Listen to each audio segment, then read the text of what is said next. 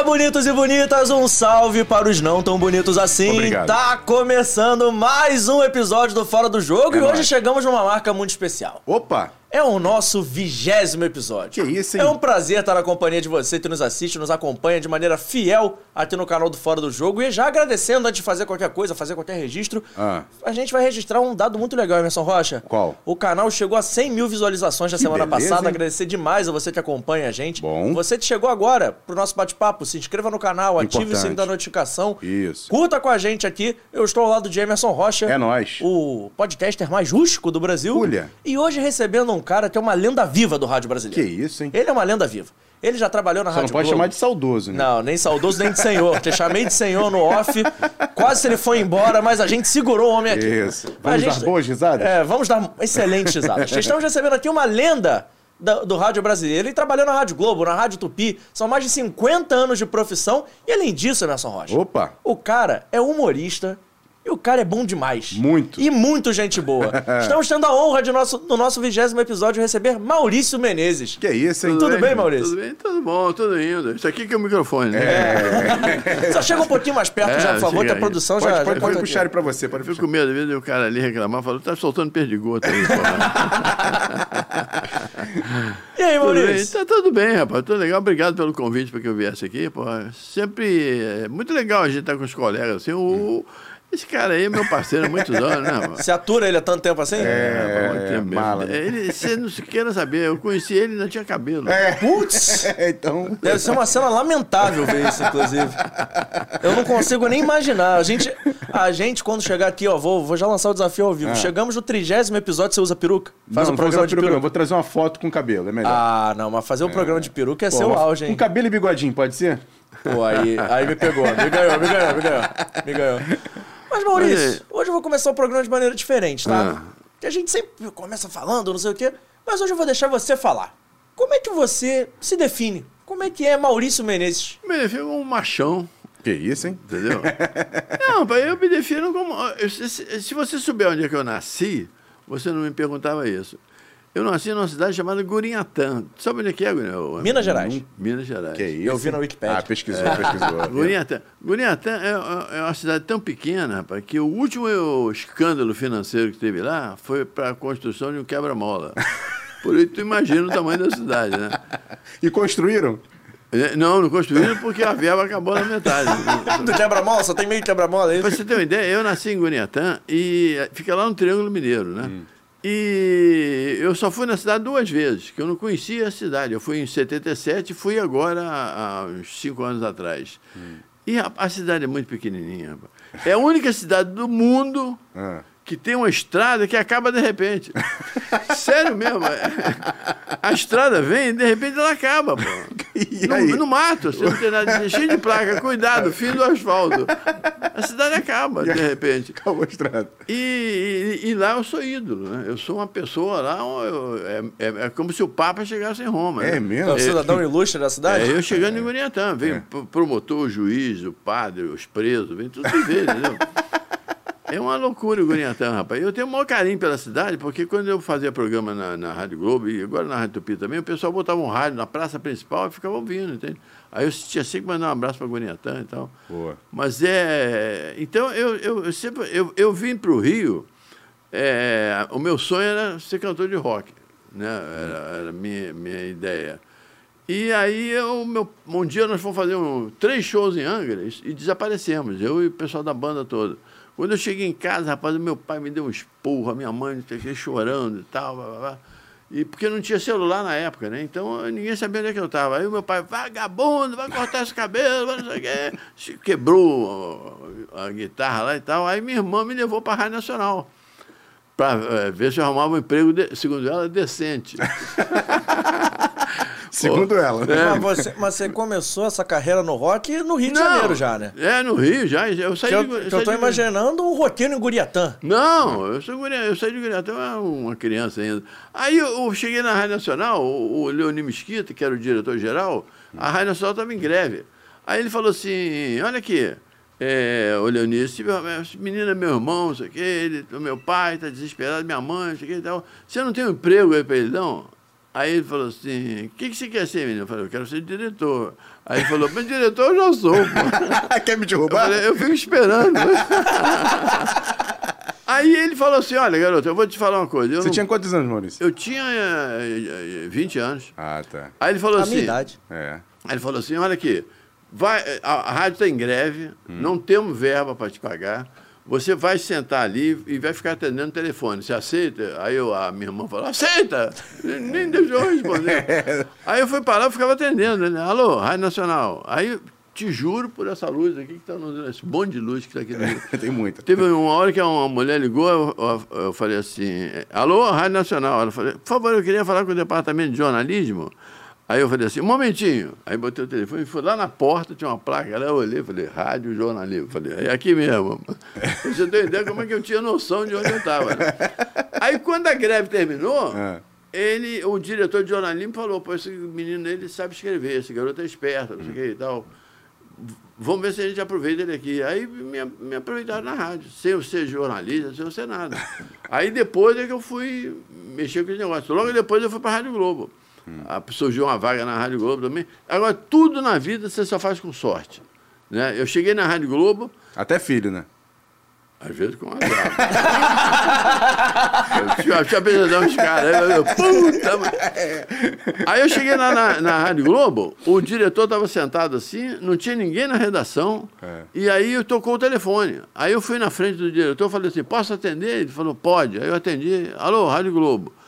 Olha, aqui, não sei o que, da Urca, teve um assalto a banco aqui com o Lúcio Flávio, que era um dos maiores quadrilhas do Rio de Janeiro. Ele foi lá de metralhador e tal. Caramba. Aí eu atendi, anotei, peguei um catálogo de telefone, eu nem sabe mais o que é isso hoje. Não, ninguém mais sabe. Aí Nem eu João. peguei aqui e liguei pro banco, na Urca. É. Aí o, a- o gerente me atendeu, achou que eu era a polícia e me passou todas as informações. Aí eu sentei na- lá, escrevi a nota e dei pro diretor. Aí ele leu aquilo e falou, pô, onde é que tu conseguiu isso? Eu falei, não, agora tem um assalto e tal. Aí botaram no ar imediatamente. Tal, Primeiro tal. furo de Primeiro reportagem. furo. Ah, Na hora ali eu já saí contratado. Que beleza. Agora, se se o Lúcio Flávio não tivesse assaltado aquele banco, até hoje eu estava sem emprego. É, é verdade. Ah, pelo menos na Rádio Globo. Mas aí tinha virado cantor de rock. Hein? Tinha virado cantor de rock.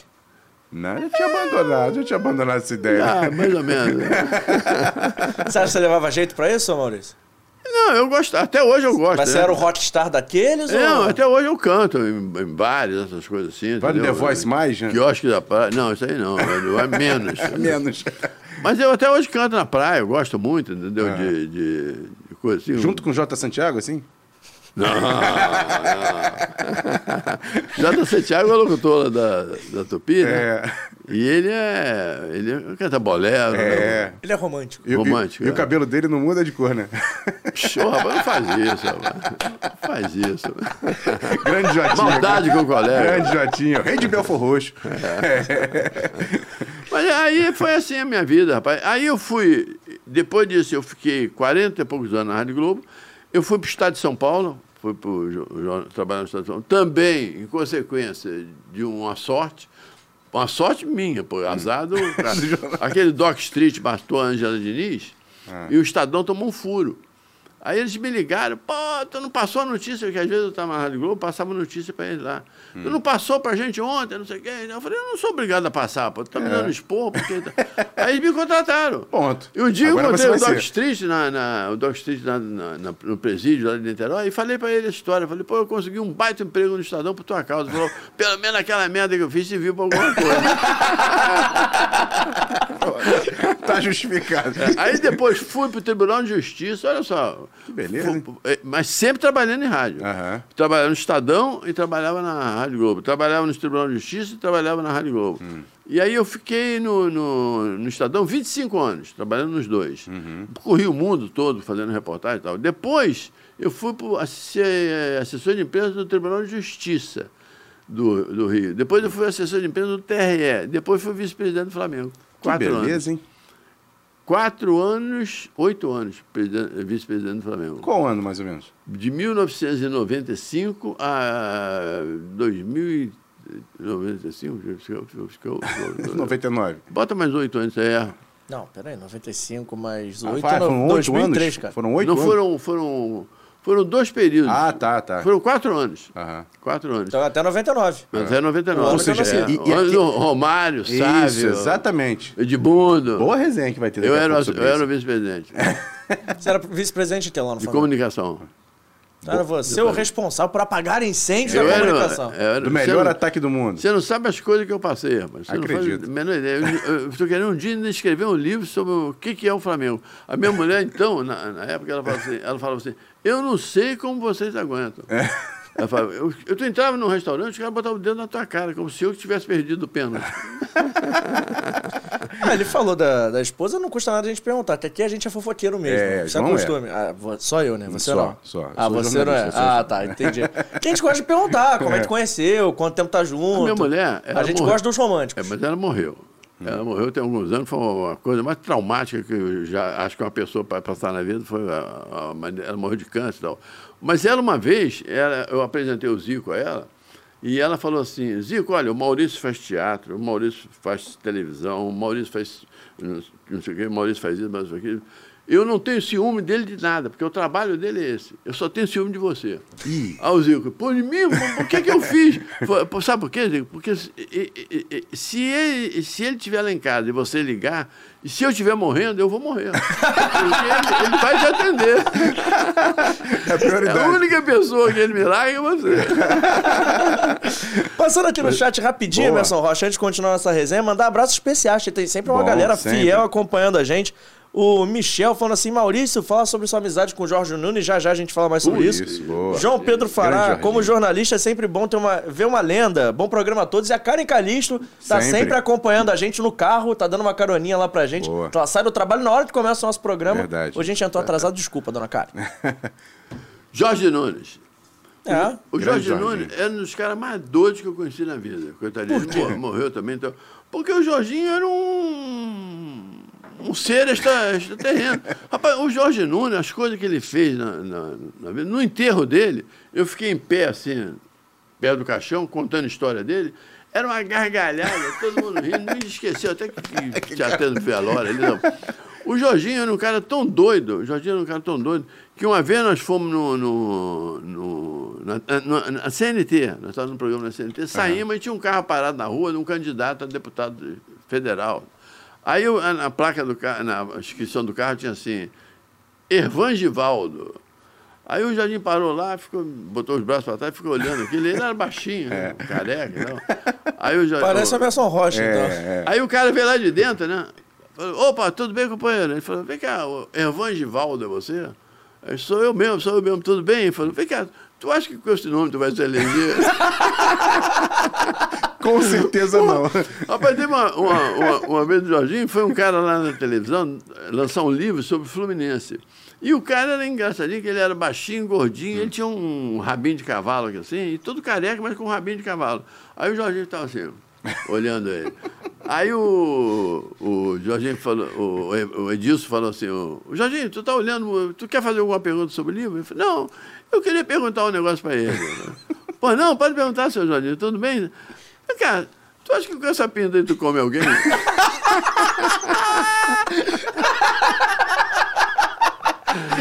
cara, E o cara? o cara começou a rir, pô. Não, às vezes cai alguma coisa na minha horta, não sei o quê. O, o Jorginho era isso, rapaz. Ele era, Ele era demais. Rapaz, se você souber o que ele fez uma vez, ele era casado com uma jornalista nossa, Isso, colega a nossa, é, do jornal do, do, do Jornal do Comércio. Uhum. Aí uma vez o Jorginho, ah, ele sempre que dava fim de semana, sexta-feira, ele, ele ia, a família ia toda para Teresópolis. Uhum. Naquele fim de semana o Jorginho não foi, que ele tinha começado a trabalhar na Rádio Tupi. Hum. Aí ele tá lá na porta da casa dele, né, na Rua do Riachuelo, ele mora num condomínio na Rua do Riachuelo, então tá ele em pé lá e Perto tal. da Lapa ali, né? E aí a família dele viajou toda para Petrópolis, para Teresópolis. Né? Aí o Jorginho está lá em pé e viu uma moça no orelhão falando o seguinte: ah, não sei, eu não consegui lugar para comemorar meu aniversário. É, é, não sei como é que vamos fazer, onde é que nós vamos ir e tal. blá, blá. Aí tem- ela desligou o Jorginho: ô, tá procurando lugar para comemorar aniversário? Tô. Vamos pro meu apartamento aqui, pô, tô sozinho lá, pô. Ah, pode mesmo? Pode, pô. Vamos lá, pega uma cerveja aí, não sei o quê. Aí ele pegou, levou 30 pessoas lá pro apartamento. Todo- tava tocando uma música do Gilberto Gil, né? Bate macumba, lelê. Aí a mulher dele voltou de Teresópolis. Eita. Abriu a porta, jogou tudo dele na rua. Imagina você colocar 30 desconhecidos na sua casa. É, o Jorginho era esse. E e você tinha algumas discussões bacanas com o Jorginho, que você fala, Flamengo tinha e Vasco. é, eu tinha uma umas... briga feia com É. ele. é, eu brigava muito com ele, mas nós éramos muito amigos. Brigar sério mesmo, nós nunca brigamos, mas nós éramos muito, muito amigos. Porque e- e- o, o Jorginho tinha umas coisas engraçadas que ele falava uma coisa agora, daqui a pouco a gente falava tudo. o Jorginho, não teve uma- um caso dele que ele trabalhava no jornal Povo. Isso. Ele fazia uma coluna no Jornal Povo. É. E um dia, ele tinha que entregar a coluna dele no jornal às 19 horas. E imprimia às 21. Aí, o, às 21 horas, jogava o Vasco. E a- o Romário estava com 999 gols. Aí o Jorginho resolveu antecipar a coluna. Já que ele tinha que escrever antes do jogo ser realizado, ele, Romário, não sei o que, marcou ontem o milésimo gol, depois foi uma boate na barra, e voltou os amigos todos foram para a barra. Então, o Vasco perdeu o jogo de 1 a 0. E a coluna impressa. mano. Aí, desculpa os leitores de ontem. Jorge Nunes, figuraça. Esse era o Jorge Nunes. Agora, ô, ô, ô, Maurício, você tá com esse livro aí, esse livro aí que Esse é o livro aqui é o último livro que eu fiz, o Plantão de Notícias. É, são os- os principais, os maiores erros da imprensa. Hum. Eu trouxe até algumas coisas aqui também, alguns, algumas, é, Alguns destaques. alguns destaques aqui. Tem coisa curiosíssima aqui, que eu colecionei isso durante 40 anos, esse, esse bobagem de jornal. E, é, por exemplo, é, é, tem muito isso aqui, ó, o, o, o Extra e o Dia com a mesma, mesma capa, igualzinho, mesma manchete, mesmo É. tudo. Jornais concorrentes com a mesma coisa. Tem, é, enfim, tem aqui muitas coisas assim. Eu, cadê, vamos botar o... Pode mandar. O Ok, primeiro aí. Esse aqui é quando o, o fotógrafo esperto ele faz a foto junto com o personagem. Já ge- legenda, né? Já é a legenda. Sou brameiro. Aí dali o, o Zé Roberto. o Zé Roberto, que gostava de uma cervejinha e tal, então já bateu lá. Bota outro, bota outro aqui. Aqui, ó. Esse aqui é o duplo sentido, né? Ronaldo faz muita falta, diz ali o Roberto Carlos, né? A gente não sabe se é ele fazer falta porque ele ataca os adversários ou se é fazer falta, Falta pro time. pro time, né? Não, e detalhe, depois botar assim, Roberto Carlos, derrota não doeu. Esse aqui também é um duplo sentido maravilhoso. Não tem, peso flutua na Argentina. peso é flutuar, né? Bota outra aqui, vamos ver outra. Essa esse- mim é melhor. É, Esse aqui é um negócio da Folha. A Folha tem essas maluquices, É. né? Eles puseram na Copa do Mundo as jogadas da seleção brasileira. Rapaz, isso aqui é o trajeto da bola. É. Agora, como é que você vai entender um negócio desse? Parece meu filho desenhando. Hein? Parece É, meu filho de exatamente. 4 anos tentando desenhar. E tem os detalhes, que tem explicação da jogada. Fulano pegou a bola, jogou pra lá, jogou pra esquerda, tancou pra direita. Então, pô, é um monte de... Parece que uma criança riscou o, jornal. Tem outra aqui do Globo, ver? Bota outra aqui. Tipo, Aqui, o Globo também. Posse de bola por mais de um minuto até o quarto gol. É, onde começou, onde terminou. Aí começa aqui a bola, vai ali, vem cá, vai lá, sobe, desce. Pra É pembolim? é, exatamente. Como é que vai entender isso aqui? E aquele lá também é muito bom. Aquele Botafogo e Santos jogam por objetivos distintos. Mas o, o- o- qualquer time joga por objetivos distintos. Nenhum joga pelo mesmo objetivo. Não, vamos jogar isso aqui para empatar, né? Bota outra aqui, bota outra. Essa aqui também é Essa é ótima. Essa é genial. Romeu, Diego e Souza e Jonatas foram expulsos pelo árbitro. Bom. Não foi o bandeirinha. Não, não foi. Nem o VAR, né? É. Então, esse, esse, agora, é, é, uma, uma conclusão que eu cheguei também é o seguinte: você, para fazer futebol no rádio, né? É uma maluquice. Porque na televisão, você está numa cabine de televisão, aí o- a jogada está transcorrendo e o camarada fala assim, né? é, pe- pegou a pelota fulano, passou para Beltrano. Opa, acho que a bola saiu. Saiu? Aí vai. Desliga o microfone, é. né? Aí quando volta, é, não saiu não, isso aqui é realmente tal. Agora no rádio, o cara... Não tem jeito, né? Então no rádio você tem que... Você tem que... O, o Edilson Silva, eu falei dele há pouco aqui, o Edilson Silva estava transmitindo um jogo em... Ele, ele é repórter de campo, em Volta Redonda. Aí atrás do gol ali tem aquela placa né, de publicidade, e ali atrás fica escuro. Aí o Manel, que é um outro repórter ali de Volta Redonda, está chovendo, o Manel apalpou no chão ali. Aí, o que, que, que, que houve, hein, Manel? Perdeu o que aí? Eu falei, porra, perdi minha dentadura. mais. Perereca voou. Aí ele tá procurando, aí todo mundo ajudando a procurar ali, né? O, o jogo correndo, né? Aí o cara, achei, pô, tava aí lavou assim na água ali mesmo, tava metendo na boca, né? Aí termina o primeiro tempo, pô, vai todo mundo pra lá, os repórteres vão lá no vestiário também e tal, e tá o Manel lá. Eu, Porra, Manel, perdeu de novo? Eu falei, não, aquela não era minha.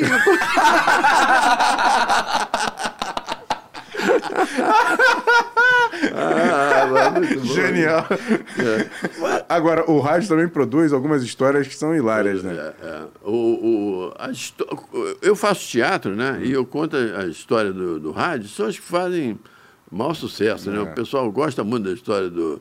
Tem, tem uma, uma que eu gosto muito de contar, de um colega nosso, é, lá do Rio Grande do Sul, estava transmitindo futebol, e o repórter chamou, fala fulano, olha, aqui na praça principal, aqui, não sei o que, tal, no calçadão, mais um caso de, de rintintim. Aí o cara, o locutor ficou calado, né? Mas no caso de rintintim, aqui os garotos entraram numa loja, aqui roubaram várias coisas, saíram correndo. Porque a imprensa ah, gaúcha, toda vez que assaltavam uma loja dessa maneira, os garotos entravam para roubar, eles chamavam de rififi. Aí o repórter trocou para rintintim. Aí eu, meu filho, presta atenção aí, meu filho. Não é, não é rintintim, é rififi, pô. Rintintim é aquele cavalo do zorro. Não, e tem, tem, uma, tem uma histórica do, do teu parceiro, Hélio Júnior, quando fez as, as férias do Genilson Araújo no helicóptero, né? Ah, pô, lá, pô. O Elinho inovou aquilo lá, porque ele falou que foi no programa do Luiz de França. Isso. Né? Ele falou, olha, França, tá uma coisa aqui, não sei o que, tá, tá sério e tal. É, pelo jeito que a meteorologia falou, vai chover granito. Aí o França falou, como é que é, meu filho? Vai chover o quê? Granito. Olha, eu soube que lá em Babacena vai chover mármore. o Elinho tem uma deliciosa. Hélio E por, falar, e por falar em parceria, né, Emerson? O, o Maurício trabalhou aqui com o pai de um dos nossos convidados. Verdade. Porque você trabalhou muito tempo com o Francisco Barbosa, a gente já trouxe aqui o É, Vegeta. é. Queria que você falasse um pouquinho mais como é que era trabalhar com, com o Francisco na rádio. O Francisco alguma- também participava do teatro, também, não era? Não, é, o Francisco fazia um outro, o Barbosa fazia um outro teatro. Ah, outro teatro. É, mas não é, é, eu até trabalhei com ele lá, mas, é, mas não era de humor, assim, como, Uhum. eu, como, como eu faço. O Barbosa é um cara espetacular, né? O Barbosa é um, um meu amigo há 40 anos e tal. Ele que é mineiro também, né? Hein? Ele é mineiro também. Ele é mineiro também, ele é de, de Juiz de Fora. De fora. Eu sou do outro lado lá. O, o, o Barbosa, vai ter umas coisas engraçadas, porque o Barbosa, é, é- ele, ele é uma, muito sisudo, né? Ele é muito sisudo, muito fechado, tudo, né?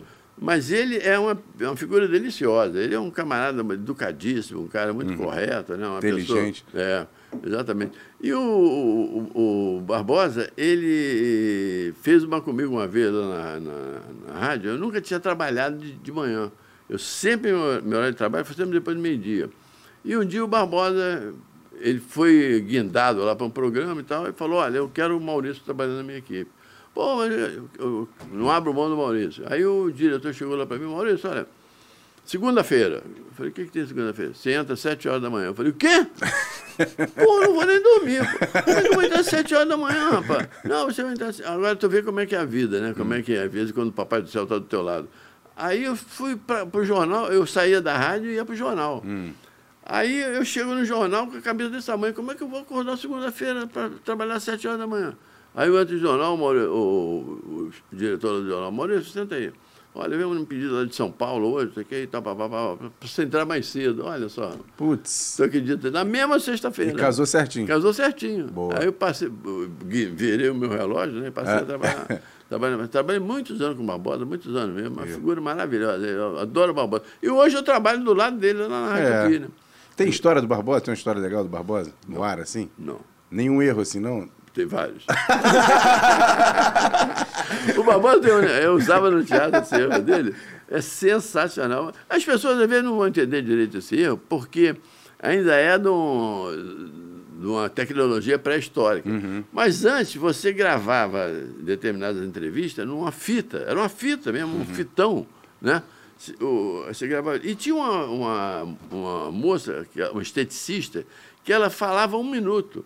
O Barbosa perguntava, é, dicas, é, não, como é que era? Beleza, não sei o quê. Aí ela ia dar uma dica, né? Olha, Barbosa, assim, assim, assim, ah, faz assado para tirar maquiagem, não sei o quê. E não precisava ler na rádio só para fazer aquilo. Então, o, o, o, o, Rogerinho gravava a entrevista com ela uhum. e o Barbosa ia, na hora, conversar com a fita. Aí a, a, a, o Barbosa dizia, bom dia, Eva. Aí ela dizia, bom dia, Barbosa. Aí o Rogerinho botou a fita lá e tal, aí botou, bom dia. Aí ele parou a fita, voltou um pouquinho, aí ficou, bom dia. Ele voltou um pouquinho, deixou no ponto ali. Só que aquele bom dia era no enfim. Hum.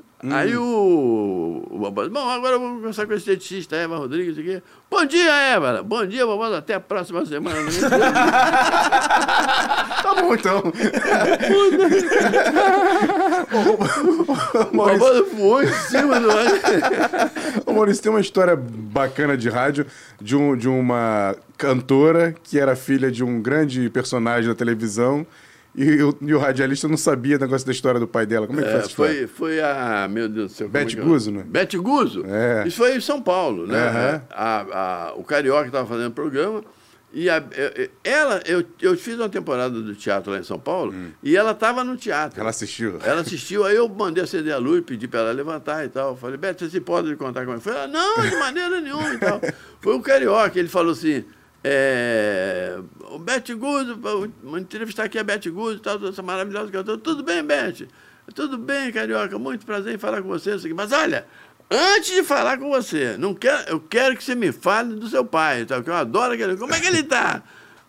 o meu pai? Você não sabe, não? Não! Morreu tem uns cinco anos. Aí ele, pô, eu tava fora do rádio, não sabia. É, pô, eu, eu tenho uns três ou quatro anos aí, o, não tem mais. Tem mais. O Dorival Júnior uhum. era técnico do Flamengo. E eu estava aqui no teatro da Gávea, Shopping da Gávea. Aí um amigo nosso foi assistir o show lá e tal, e depois ele encontrou comigo e falou, pô, Maurício, foi outro dia ver o teu show lá no teatro, maravilhoso, gostei muito daquela história do rádio, muito... Inclusive eu cheguei lá, eu estava sentado do lado do Dorival Caymmi. Eu falei, tu estava sentado... O Dorival Caymmi estava no teatro, tá, você não viu lá, não? Cara, pelo amor de Deus, porque ele tem, morreu tem uns 20 anos. ah, Dorival Júnior. Essa coisa de troca de nome também tem é, vários, né? O, o, Ricardo Bochá, né? O Ricardo Bochá, uma vez, ele, ele é, é, falando sobre o, o Altamiro Carrilho, aquele hum. flautista, né? Uhum. Eu, o Bochá falou, olha, o saudoso Altamiro Carrilho e tal. Eu, daqui a pouco tocou o telefone no jornal lá, era o Bochaquim tá falando que é o saudoso Altamiro Carrilho. é por isso que eu não podia usar é, saudoso nessa é. Pois é, era isso. Não, tá justo. Cara, nossa resenha tá muito legal. Eu, tá. só, eu só me fiz dinheiro até agora. É. Não, não, fiz mais nada não, eu, da eu, eu quero saber daquele período dele como, como vice-presidente do Flamengo. É, eu também, eu vou querer saber sobre é. isso. Tem muita história pra gente tem, falar, tem, tem coberturas. Foi bravo, aquele período foi bravo. Coberturas eclesiásticas, tem muita história pra tem, gente bater. Mas antes eu queria, vamos, já que a gente vai entrar no assunto do futebol, eu queria saber como é que surgiu sua paixão pelo futebol. Porque a gente aqui Gosta Cara, de saber essas histórias também. O é- Garamboni veio aqui semana passada, ele falou do time de botão dele. É, mas, Você tinha o quê para se apaixonar eu, eu fui futebol? diferente. Eu era um... A minha família é muito pobre, né? E nós morávamos em Campo Grande. Morávamos numa casa até grande em Campo Grande, de um quintal enorme e tal. E um dia eu ganhei um radinho. Eu não lembro que, como é que aquele radinho foi parar na minha mão. E eu é, é, é, arrumei as pilhas lá, então eu radinho, fiquei ouvindo o radinho, né? Foi o meu primeiro contato com o rádio.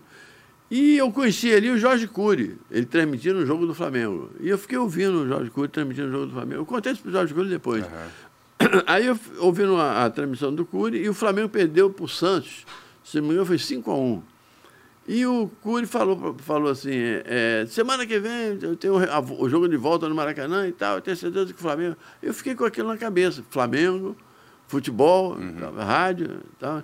E aquilo me, mexeu muito comigo e eu fiquei contando os dias da semana seguinte, que quando o Flamengo ganhou de 6 a 1 Caramba. E eu, aí eu virei rubro-negro, pô. Hum. Virei rubro-negro. E, e, e, apaixonado pelo rádio, né? Porque o rádio foi o primeiro veículo que eu tive esse contato com ele e tal. E, e olha que coisa curiosa. O meu pai, é, eu era um menino muito magrinho, assim, tal, andava sempre de short, sem camisa. Aí eu, em uma visita lá em casa eh, para o meu pai, então meu pai falou assim, meu filho, então, faz um repórter isso. Eu falei, pará, pará, pará, pará, pará, informa o repórter essa, edição extraordinária, pará, pará, pará. Aí os caras riam, tá, aquela bobagem lá, não sei o quê. Aí um dia, rapaz, eu tô lá na, na Rádio Globo, eu era chefe lá do jornalismo e tal. bate na porta, quem é? O Gontijo Teodoro, o cara do Repórter Elcio. Pedindo licença para falar comigo. Caraca. Aí eu falei, Gontijo, a minha vida passou o filme assim na minha frente agora, porque há 30 anos atrás eu era uma criança e, pô, eu ficava te imitando, rapaz. Caraca. Se o meu, o meu pai falasse, olha, esse meu filho aqui um dia, ele vai ser chefe do Gontijo. Ele ia chamar de maluco. É, verdade. Um, um, um, garoto esquelético daquele, né? De pé no chão. Que já imitava o cara. E já imitava você ele. Imitou, você imitou o repórter S pro Gontijo alguma vez ou não? Não. Melhor não, deixa quieto. não, sei, não, cheguei, não tive essa ousadia, é. não. Mas você vê como é que é a vida, né? Como é que é a história, né? Impressionante. E, e depois, assim, essa questão do futebol, assim, conseguiu ir nos estádios, conseguiu ver o time do não, Flamengo? depois eu virei... É, é, no Estadão eu cobria futebol, né? No, no jornal. Mas antes, né? antes de, dessa questão da comunicação da sua vida ainda. Ah, sim, claro. Pô. A primeira ah. vez que eu fui ao Maracanã foi no dia 13 de dezembro de 1963. Foi um dos maiores públicos de, de futebol, de é, clube do Maracanã, aquele Flamengo 0, Fluminense 0. Caramba. 0 a 0 O estreia do, do, do Berico no, no Flamengo. O Maracanã estava hiper, ultra lotado. E eu fui de trem para lá, que eu morava no Engenho de Dentro nessa hum. época, um, com um vizinho meu e filho dele. E a partir dali eu fiquei apaixonado também por, por aquele ambiente, tudo. Depois uhum. eu passei a cobrir futebol, né, já como repórter. E depois fui ser vice-presidente do Flamengo, né? Uhum. Entendeu? É, é, e aquilo ali, rapaz, olha, a, a, a estru... porque eu conheci um cara do, do Middlesbrough, da Inglaterra, uhum. e ele ficou impressionado com o fato de eu trabalhar, de eu ser vice-presidente do Flamengo, não ganhar nada, de eu ir a todos os jogos, de eu saber o nome dos jogadores, de eu conhecer todo mundo. Ele falou, cara, eu, ele falava para mim, eu odeio futebol. Ele estava dois anos como vice-presidente do Middlesbrough hum. e odiava futebol. Ele falou, meu trabalho lá é profissional, eu ganho um, um bom salário e tal, uhum. e faço profissionalmente aquilo. Eu fico impressionado com vocês no Brasil, que são todos amadores. E, e a estrutura do futebol brasileiro é feita para dar errado. Aquilo lá os caras fazem para dar errado mesmo. Né? para vaidade, não sei o quê. Então, hum. é, foi um período muito. Foi um período, eu não vou dizer que foi um período ruim, mas foi um período muito turbulento da minha vida. Acredito. Foi um período muito turbulento da minha vida. No clube mesmo. também, né? No clube também. O, o Flamengo estava naquela época de Romário, Sávio, Edmundo, é, Vanderlei Luxemburgo. Hugo. Rapaz. Cara, você não faz a met, metade da situação que a gente passava Tem lá. alguma história que você pode contar daquela época lá, de vestiário, assim, de bastidor? Que é, possa contar, né? Bom, os jornais publicaram muita coisa. É. Mas teve uma vez que é, eu estava lá no, no, no, Flamengo e uma moça ligou e pediu para falar comigo, né? Aí eu atendi. Ela falou, não, ah, é uma vergonha isso. O Flamengo joga amanhã, não sei o quê, e o Romário está numa festa junina aqui na Barra. Aí, porra, liga pro Romário, liga pra cá, liga pra lá, não sei o que e tal. E o Romário não aparecia, não encontrava o Romário e tal. E o Romário tá aqui, eu sou rubro-negro, tá ele numa festa junina aqui, duas horas da manhã tava ele na festa. Assim.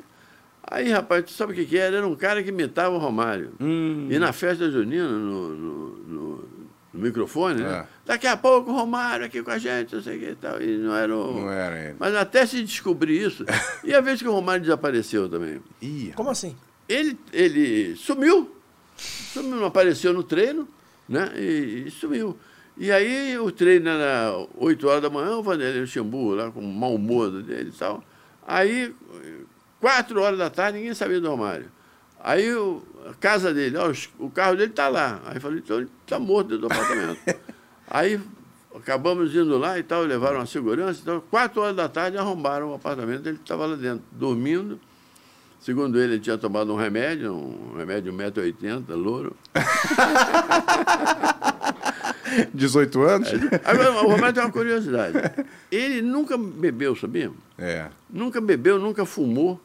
Interessante isso. Ele hum. nunca botou um copo de chope na boca. E é bad boy, né? E é considerado é, bad boy. Exatamente. É, tem, tem é curioso coisa. mesmo. É, até o Romário bêbado. Não era ele, pô. É. Não era ele. Agora, o, você é, é, é, trabalhar num clube, como, como o Flamengo, né? Rapaz, as coisas acontecem e, e você não tem como controlar. Para você ter uma ideia, o, a, o Flamengo era patrocinado pela Umbro. Os uniformes do Flamengo eram na Umbro. Aí o, o presidente da Umbro foi lá na Gávea porque ele foi lá para levar uma camisa. Porque o que, que aconteceu? O Botafogo foi jogar na Espanha, naquele torneio Tereza Herrera. Uhum. E chegou o Botafogo para a final, com o Napoli da Itália, cuja camisa Também era é de lista horizontal, É. horizontal preta e branca. É. O que que o, o- o- Como é que é o nome do time, cara? Eu acabei de falar. Napoli. Napoli. O que, que o Napoli fez? Eles entraram em campo imediatamente e ficaram lá em campo esperando o Botafogo. O Botafogo com a camisa igual. Aí teve que tirar o Botafogo de campo e botar arrumaram uma camisa emprestada para o Botafogo jogar. Acho que jogou contra o La Corunha, se não La me engano. Coruña. É. Aí o que que, o, o que, que o, a FIFA decidiu? Que todo clube teria que criar um novo uniforme é, sem as cores naturais dele. Então, por exemplo, o Barcelona tem um amarelo. Né? Como terceiro uniforme. Como terceiro uniforme. O Ah. Real Madrid tem preto. Isso. Os times passaram, todos eles, cada um criou. Só que o Flamengo decidiu se adiantar, conversou com o presidente da Umbro e levou o, o uniforme novo lá. Quando o presidente da Umbro chegou lá, o Romário estava se despedindo, que ele ia jogar na Europa. Aí ele, o presidente viu aquilo, a imprensa toda lá e tal, ele me chamou. Aí abriu a bolsa, tirou a camisa e mostrou. Pô, a imprensa, quando viu a camisa, falou que camisa azul do Flamengo. pô. Aí no dia seguinte, o jornal, Flamengo vai mudar a cor da camisa. Pô, Pronto, um turbilhão, impeachment, não sei o quê. Como- é que pode mudar a cor da camisa do Flamengo? É vermelho e preta, não sei o quê. E foi uma. Rapaz, mas aquilo foi uma confusão. Eu dava 300 entrevistas por dia, atendia jornal do exterior. O Flamengo vai mudar de cor? Então, Não é, velho. Não é, nada. é porque a notícia da, da, da FIFA Aham. ainda não tinha mudado. Não tinha chegado aqui, mas já estava lá na Europa, já estava rodando. Outra, a- a- caiu na minha cabeça também assim, eu caiu tudo na cabeça da gente. O, a Umbro descobriu que tinham, estão falsificando muita camisa. De cada 10 camisas, seis eram falsificadas. Aí eles me chamaram e falaram, Maurício, olha, a gente precisa da sua ajuda e tal, nós vamos contratar um detetive- dois detetives e eles vão pesquisar para saber onde é que falsificam as camisas da Umbro. Eu falei, tá legal, agora só quando tiver você me avisa que eu aviso a imprensa. Tá bom, tá bom, tá. Aí uma sexta-feira, assim, seis horas da tarde, o, o pessoal da Umbro avisa, olha, os dois detetives, não sei o que e tal, estão indo para lá. Onde é que é? Esse? Santa não sei o que, lá em Belfort Roxo. Seis horas da tarde, sexta-feira. Eu falei, ninguém vai.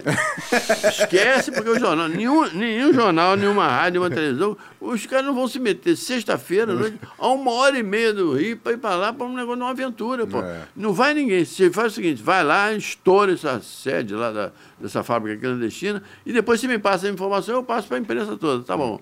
Aí foram. Foi minha sorte. Porque eles chegaram lá com outros policiais, cercaram a fábrica, megafone, tá todo mundo preso, todo mundo no chão, né, tá? era a fábrica legal. Era legal? Era legal. Era onde era fabricada a Na camisa. mesa. e lá mesmo produ- produzia a pirata. É, não, não, Não? tinha nada de pirata, Meu não. Era uma Deus. fábrica legal, porra. Os caras cercaram, ó, mulher desmaiou, gente passou mal.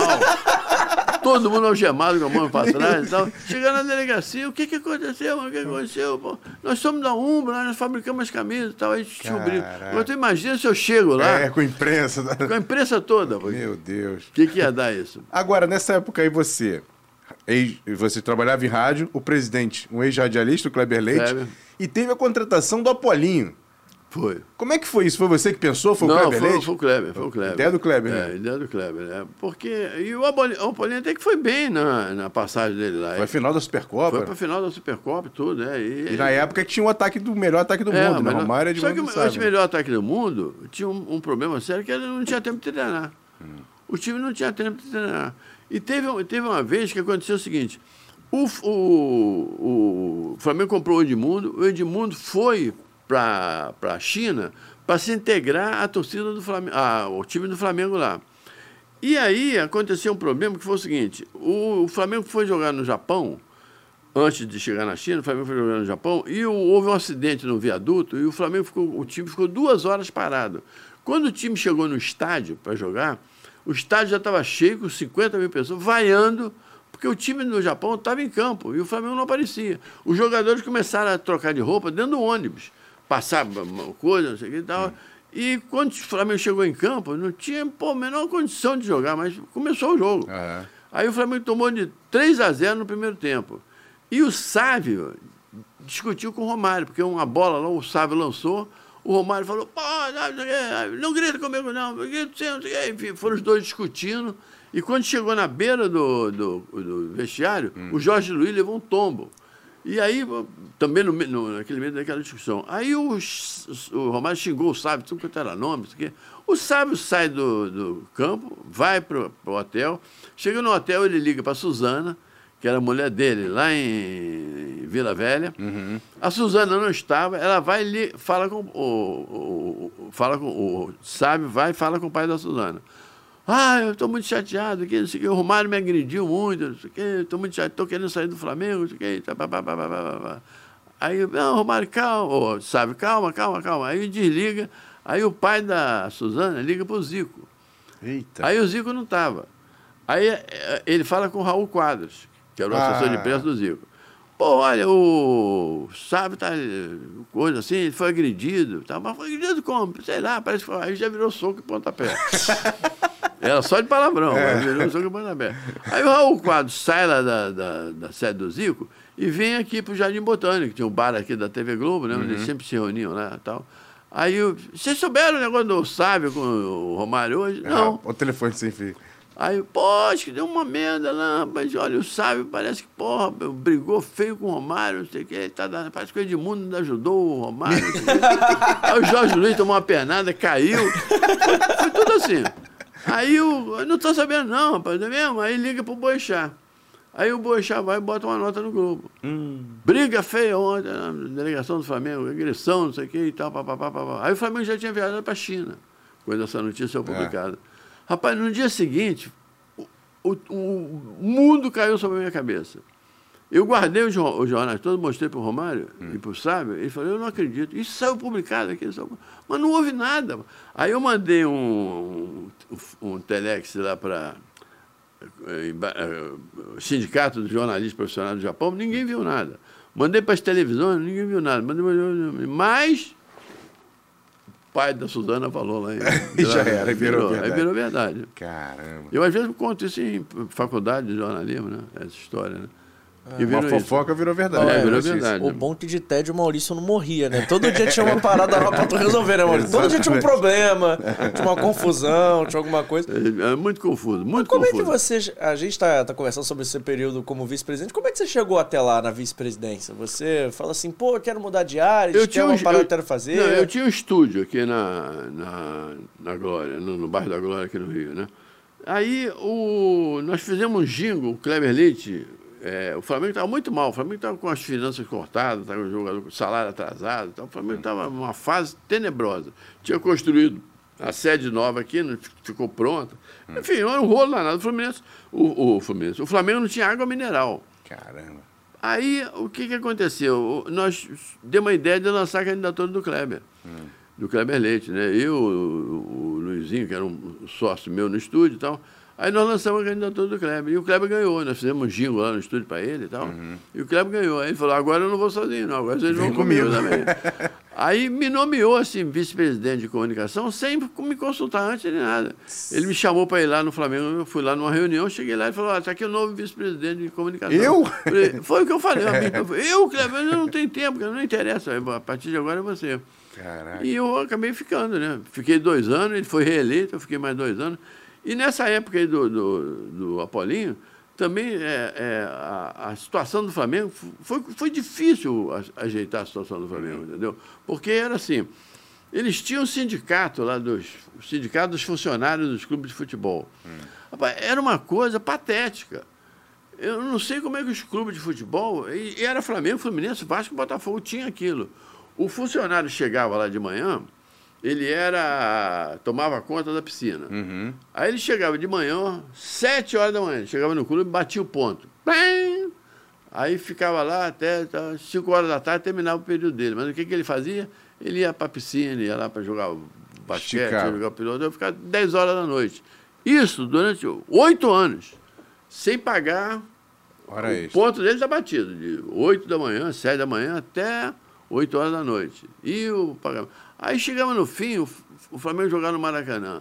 É, a renda lá, do moeda, sei lá, 8 milhões sobrou, sobrado do Flamengo. Tinha oficial de justiça lá, pegava, Levava tudo. levava tudo. Aí tinha outro lá, ó, 12 milhões da renda, levava tudo. Era assim que os clubes viviam. Cara. E nós pegamos justamente essa época, entende? Para você ter uma ideia, eu, para ir ao Maracanã, eu comprava o meu ingresso. Vice-presidente, e eu comprava o meu ingresso. E eu não tinha uma camisa. O, porteiro, pô, veio lá no Flamengo, arrumou uma camisa.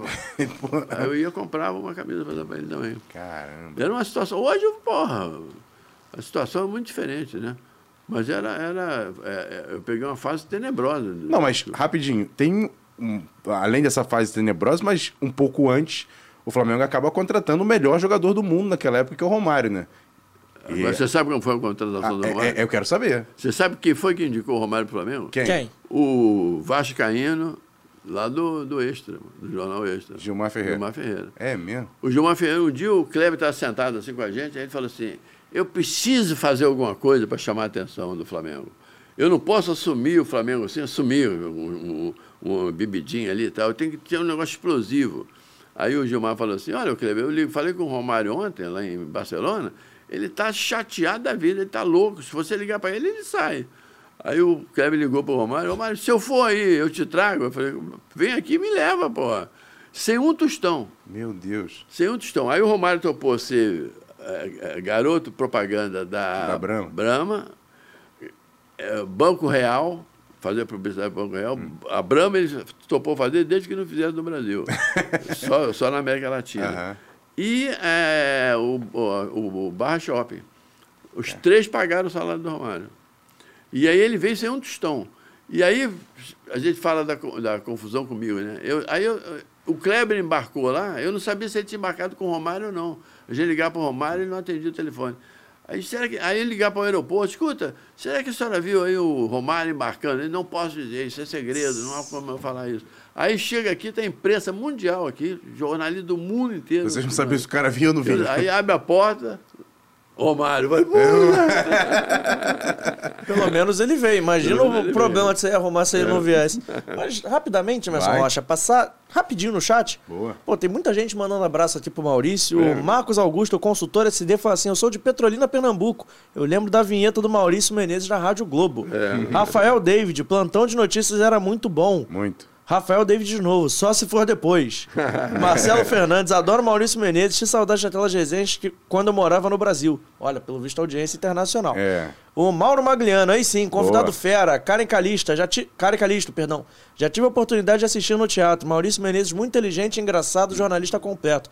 Pena que é flamenguista. E o Adalberto Santos falou assim: resenha campeã. Essa é a galera do nosso chat participando. Mande seu recado também. Inscreva-se no canal, ativa o sininho da notificação. E a gente segue a nossa resenha aqui, né, Sim, Rocha? sim. Vai, já. Ah, passar. Pô, mas aí eu passei, pô, foi, Ah, tá, foi é. Pit Rádio, Então você tá viu? bom, Pô, Pique, pique rádio. Agora, Maurício, eu queria que você falasse sobre o plantão de notícias, porque é, tem a peça de teatro, que tem É. um grande sucesso, mas eu lembro do programa que vocês tinham na televisão, Da cara. CNT. É, que Isso tinha... tudo aí, isso tudo aí ô, Emerson, é uma- é uma sequência, sabe? Uma sequência de, de coisas boas que aconteceram na minha vida. Por exemplo, eu nunca imaginei ser uma. Eu não sou artista, porra. Eu sou um jornalista, eu não sou artista de teatro. E eu já fiz show em- no Brasil inteiro. Já, rapaz, eu já fiz dois shows no teatro de Manaus. Tem artista e profissional com 20 anos de carreira não, Que nunca fez. Nunca fez. É. Então, Deus foi muito bom para mim, essas coisas sempre foram muito boas na minha vida, e tudo por acaso. Eu, eu, eu, quando sequestraram o Roberto Medina, um publicitário, eu ia o dono pra- do Rock Rio? É, Isso.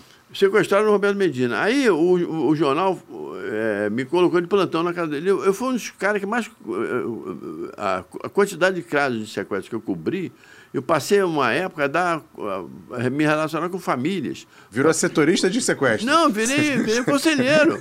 As famílias me procuravam, entendeu? Eu- eu- policiais, essas coisas todas assim. E aí eu virei especialista em sequestro. Aí, muito bem, aí o... o com calma, calma. Se alguém Não. cortar isso aqui.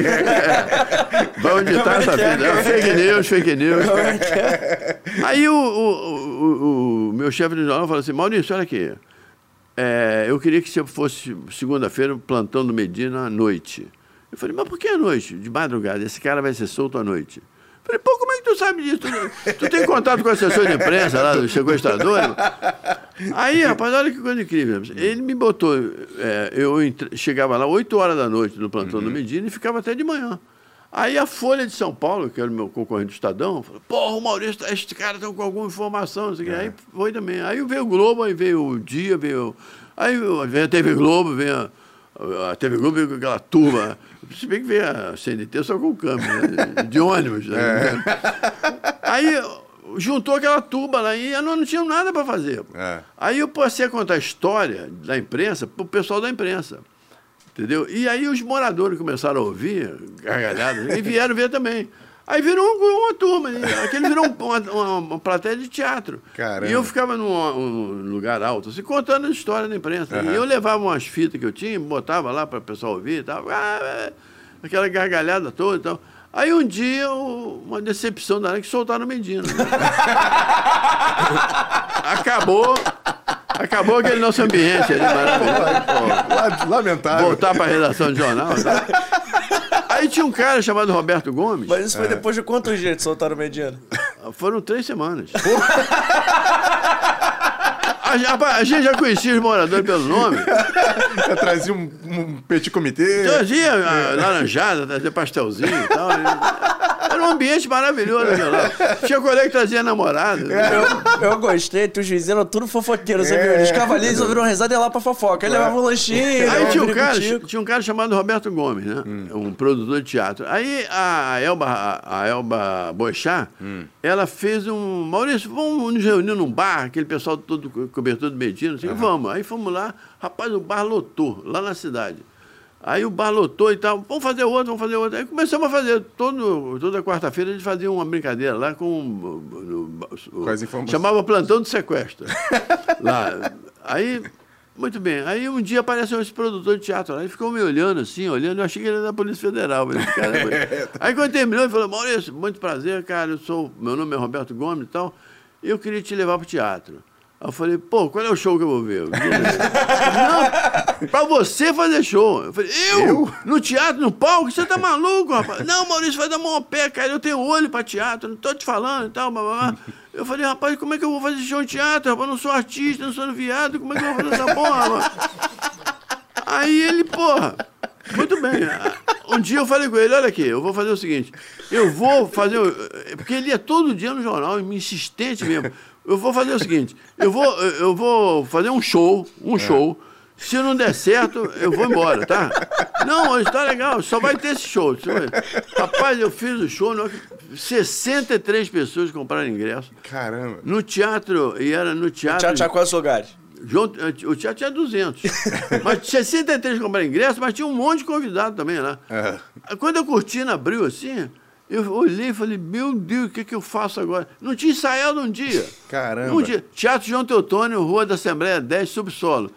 Quinta-feira, meio-dia e meia. Meu Deus. Eu falei, quem é que vai num lugar. no teatro, meio-dia. No teatro, essa hora, e é. um cara que não é artista, não é, é. conhecido. Aí, rapaz, eu, a, a, mulher dele abriu a cortina, né? Uhum. Aí eu fiquei olhando assim, fica uma luz na cara, né? Tu uhum. não enxerga. Aí a mulher dele falando assim: fala, pô, fala, pô. Fala, pô! Aí eu olhava pra ela assim, ela, fala, pô! Aí eu falei, boa noite, meio dia e meia. Tudo escuro. Tudo escuro. Agora, a, a, essa minha primeira apresentação no teatro foi uma coisa de maluco, porque eu, quando cheguei lá no teatro, eu desci a escada rolante assim, era no subsolo, né? E tinha uma fila lá. Aí eu fui lá na frente para ver se estava vendendo ingresso, né? É. Aí eu fui lá na frente de uma mulher. Ô, oh, você, ô, oh, a fila é aqui atrás. Tomei expor no meu show.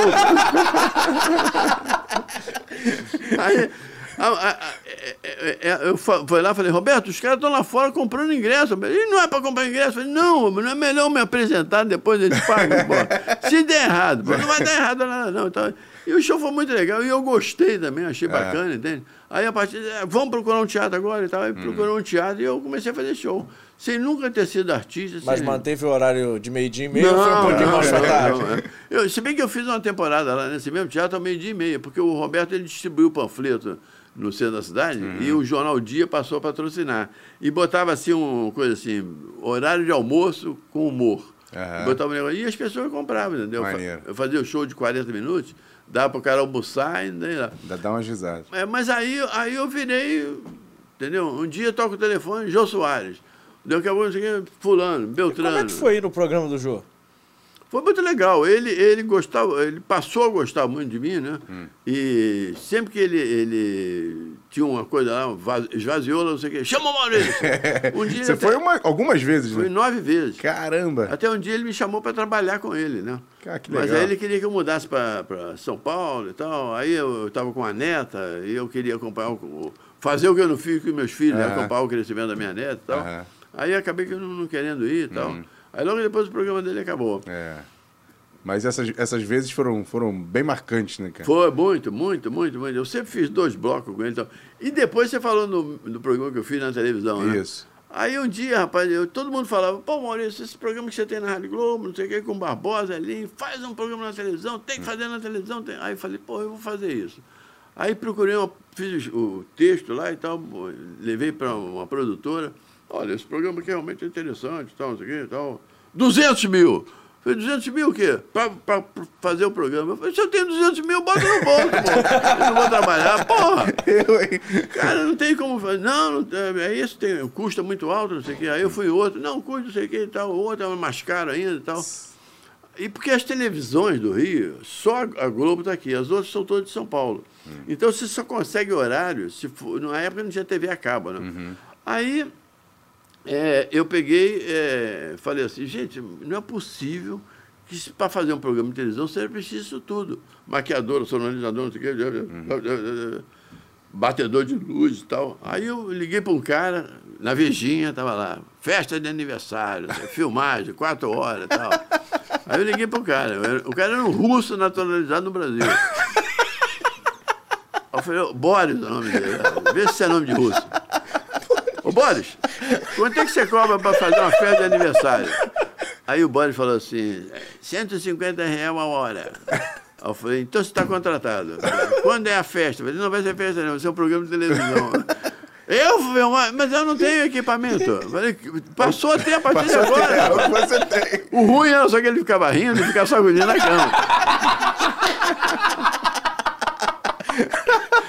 Sacudia a cama dando pra Mas o programa era engraçado, tinha é, umas. Porque era todo. Um dia o pessoal do Cacete Planeta hum. chegou pra mim e falou assim: Maurício, Marcelo Madureira falou assim: Maurício, não mexe no programa. Não, não pode. Vai vir um cara querer botar maquiagem, vai querer. O bom do programa é essa esculhambação toda.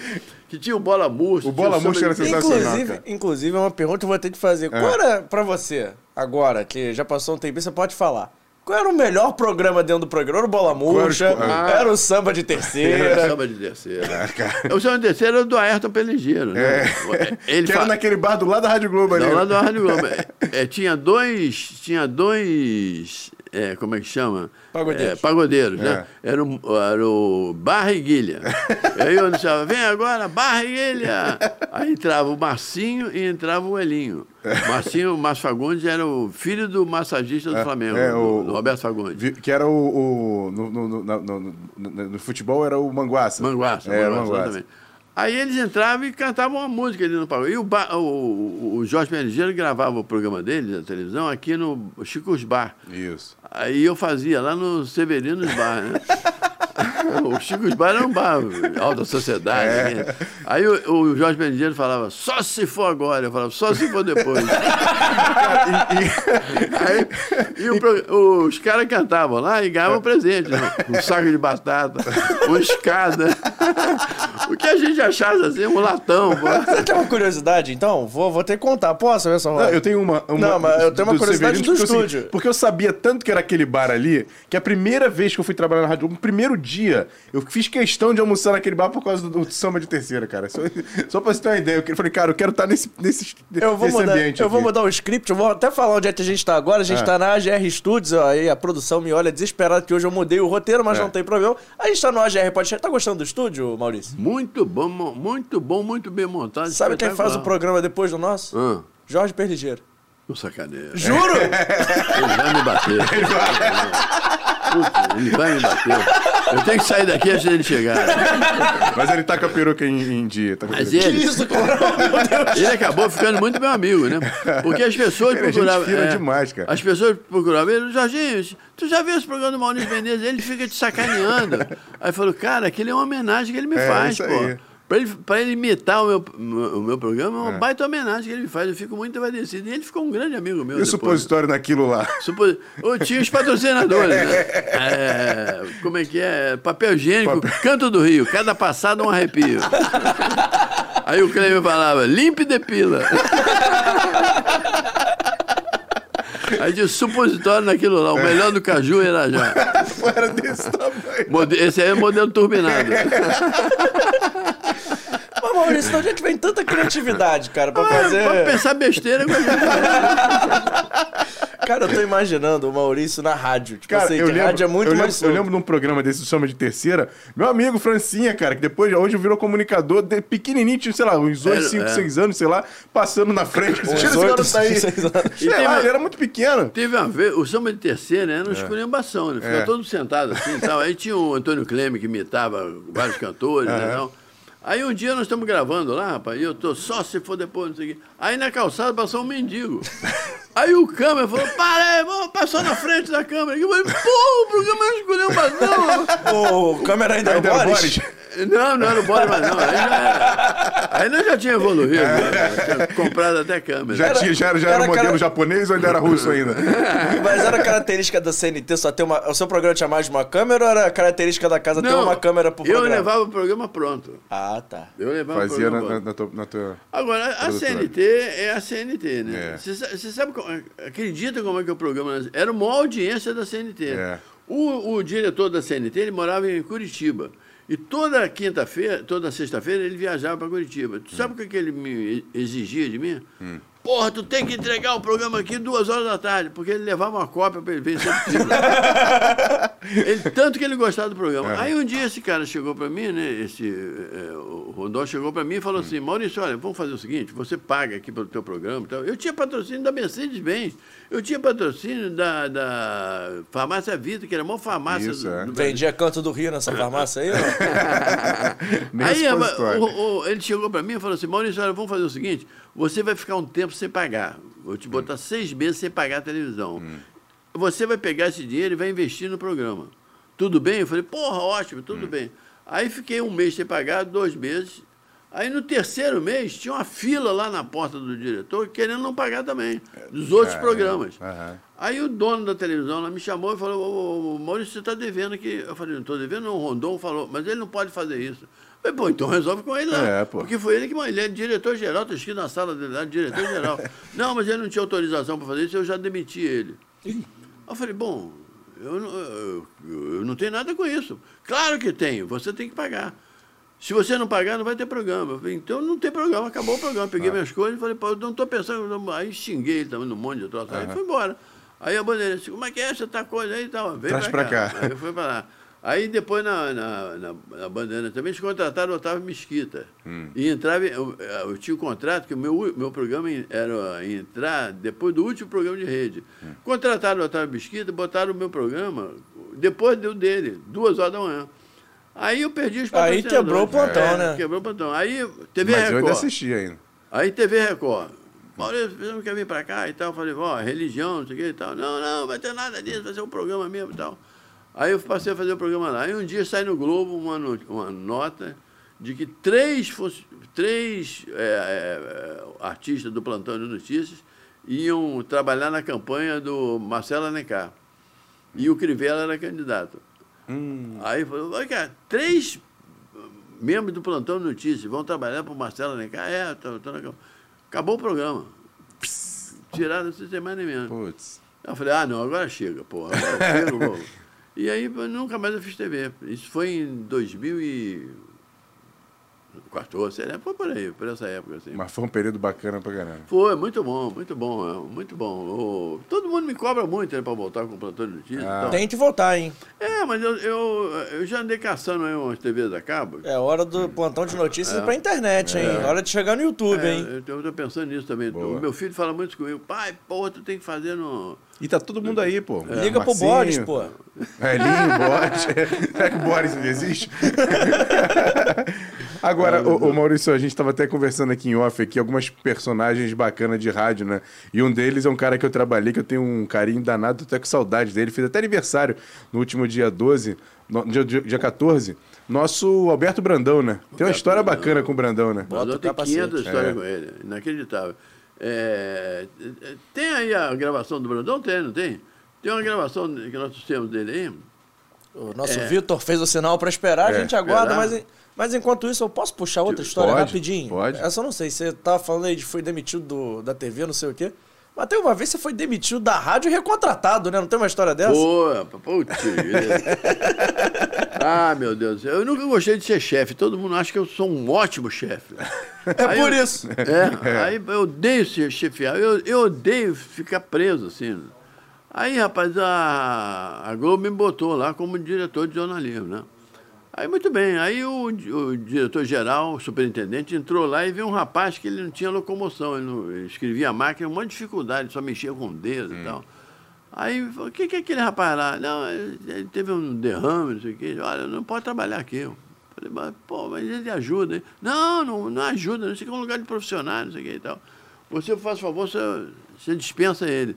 E eu não quis dispensar, e o dispensado fui eu. Um, um outro lá ainda falou para mim, Maurício, você é diretor, rapaz, é a sua vida. Eu falei, eu não quero essa vida. Quem é. falou que eu estou afim dessa vida? aí o resultado, aí eu fui demitido, né? Eu já estava lá muitos anos e tal, e viajei, fui para fora e tal. Aí, é, um dia eu estou passando na porta da, da, da rádio, né? Hum. O, o, diretor me viu, falou, Maurício, pô, o que você está fazendo aqui? O que está fazendo aqui? Pô, você abandonou a gente. Eu falei, não. Não. Abandonei não, eu, você me demitiu. Eu demiti você? Eu sou maluco? É? é. Me demitiu, pô. Não demiti, não, demitiu, não demitiu. Olha aqui, então vem aqui amanhã que você vai ser contratado. Eu falei, amanhã eu não venho que eu vou para a Rádio Jornal do Brasil. Não vai, não. Eu vou ligar para lá para não te admitir. Aí não é que ele me ligou mesmo para lá e não me não deixaram, de deixaram de admitir, me demitir e ele me contratou de volta com um outro carro, com outro salário e tal. E aí eu trabalhei, voltei a trabalhar na Rádio Globo durante muitos anos também, né? Até que agora, com essa reformulação dela, eu saí outra vez, né? É. Resolveram tocar música, pô. É, a, rádio é uma rádio mudou, música. Mudou, mudou. E aí eu fui para Tupi. Uhum. Tô lá na Tupi de 8 às 10 e tô de. Que horário que eu tô mesmo? De, ah, de 1 às 3. Mas aí, ó, ele, ele abraçou o horário matutino, né, Emerson é, Rocha? Pra quem gostava de trabalhar só depois é, do meio-dia, agora entra às 8. É. Eu voltei a trabalhar às 8 horas, mas aí agora é um trabalho diferente. Né? Com o Barbosa era 7 horas da manhã. Eita. De 7 às 10 eu entrava todo dia. O problema de entrar às 7 tem que acordar às 5, né? É. Aí quebra, né? Pô, isso é uma coisa cedo, rapaz, isso é pra galo. o áudio do Brandão tá pronto, hein? A produção me alerta aqui no Zap Zap. O, o, o, o Brandão é o seguinte, o Brandão era um colega nosso hum. que ele gostava tanto de rádio, né? Ele gostava, né? ele gosta, porque... É ele, o Brandão hoje ele tá surdo, né? É. Surdinho, né? Eu posso falar isso que ele não vai ouvir de jeito nenhum. Aí ele, ele um dia, rapaz, o Brandão, ele gostava tanto de rádio que ele se enrolava todo para falar, entendeu? O, o Apolinho mexia com ele demais. Ele, o Apolinho falava assim: é, Alberto Brandão, repórter sabonete, ele passa em cada lugar. Aí o Brandão, eu, eu juntei umas coisas dele, botava no teatro sempre, sempre é. tinha uma gravaçãozinha do Brandão. Vamos ouvir, vamos ouvir lá, vamos ver. Todo enrolado. Eles interceptaram o Santana Dourado, o Santana Dourado bege, o Santana Dourado bege. Eu tenho para domingo, dia 11, às 18 horas. Nós estamos rodando. Agora eu vou. Domingo, é, domingo é 6 da tarde, Brandão? Não, está aqui remarcado, 18 horas. Exatamente. 18 horas, exatamente. O acidente exatamente. com o nosso pato preto, ele está retrocedendo e não ficou, está, não, não ficou no, no, no, estagiário o Estado. E não ficou Estado, não, não ficou no, no estagiário o Estado. Ele está retrocedendo. Agora, vamos falar da bala, da bendita da bala. Eu quero dizer assim. Vem de, vem de fora de dentro? Vem de fora. É bem de fora. Veja bem, eu, eu, eu não vou. Eu, eu, quando, eu, quando eu falo uma coisa, é baseado em alguma coisa. Quando eu falo uma coisa, é baseado em alguma coisa. Foi, e tem uma outra aí, do Luiz, uma, uma, gravação do Luiz Mendes, que é um é. negócio que eu usava no teatro sempre, sempre quando a, a, o Luiz Mendes morreu, hum. eu cheguei lá no velório dele, né? E a Deise Lúcia, que é a mulher dele, né, falou assim é. para mim, Maurício, não tira aquela gravação do teatro, não, Maurício. Ele morria de rir com aquela gravação. A gente, às vezes, está caminhando aqui em Copacabana, tinha alguém que ia, tinha ido no teatro e falava, ô oh, Mendes, eu ouvi você lá no teatro. Porque o Mendes era um, um comentarista esportivo conhecido como o homem da palavra fácil. Isso. E um dia ele estava com o Heraldo Leite no ar e tinha um, um jogador que era meio irmão de outro. E o Mendes resolveu explicar para o Heraldo Leite o que, que é meio irmão. Hum. Rapaz, ele fez uma confusão. Então, o pessoal que está ouvindo a gente, vamos ver se vocês conseguem entender, na versão do Luiz Mendes, o que, que é meio irmão. Bota aí. Só. Travante Delani, que tem o sangue igual, o sangue igual do Kaká. É. Porque ele confessou aí, ou contou aí, que é filho de um irmão e de, de uma. Ele, é um irmão do, do pai dele. E com uma irmã tamanho do, do Kaká. Quer dizer que ele tem o mesmo sangue. É como o Edu e o Zico, também são assim. São filhos de primos são filhos de irmãos, e eles são, portanto, os verdadeiros primos irmãos. E primo é o sujeito que tem só metade do seu sangue. Mas é isso. Eles são filhos de dois irmãos dos dois lados. Estão todos juntos, então. Hein? Isso é uma maravilha. e o Jô tá morrendo de. É, o Jô sai do... A risada no fundo me pegou demais.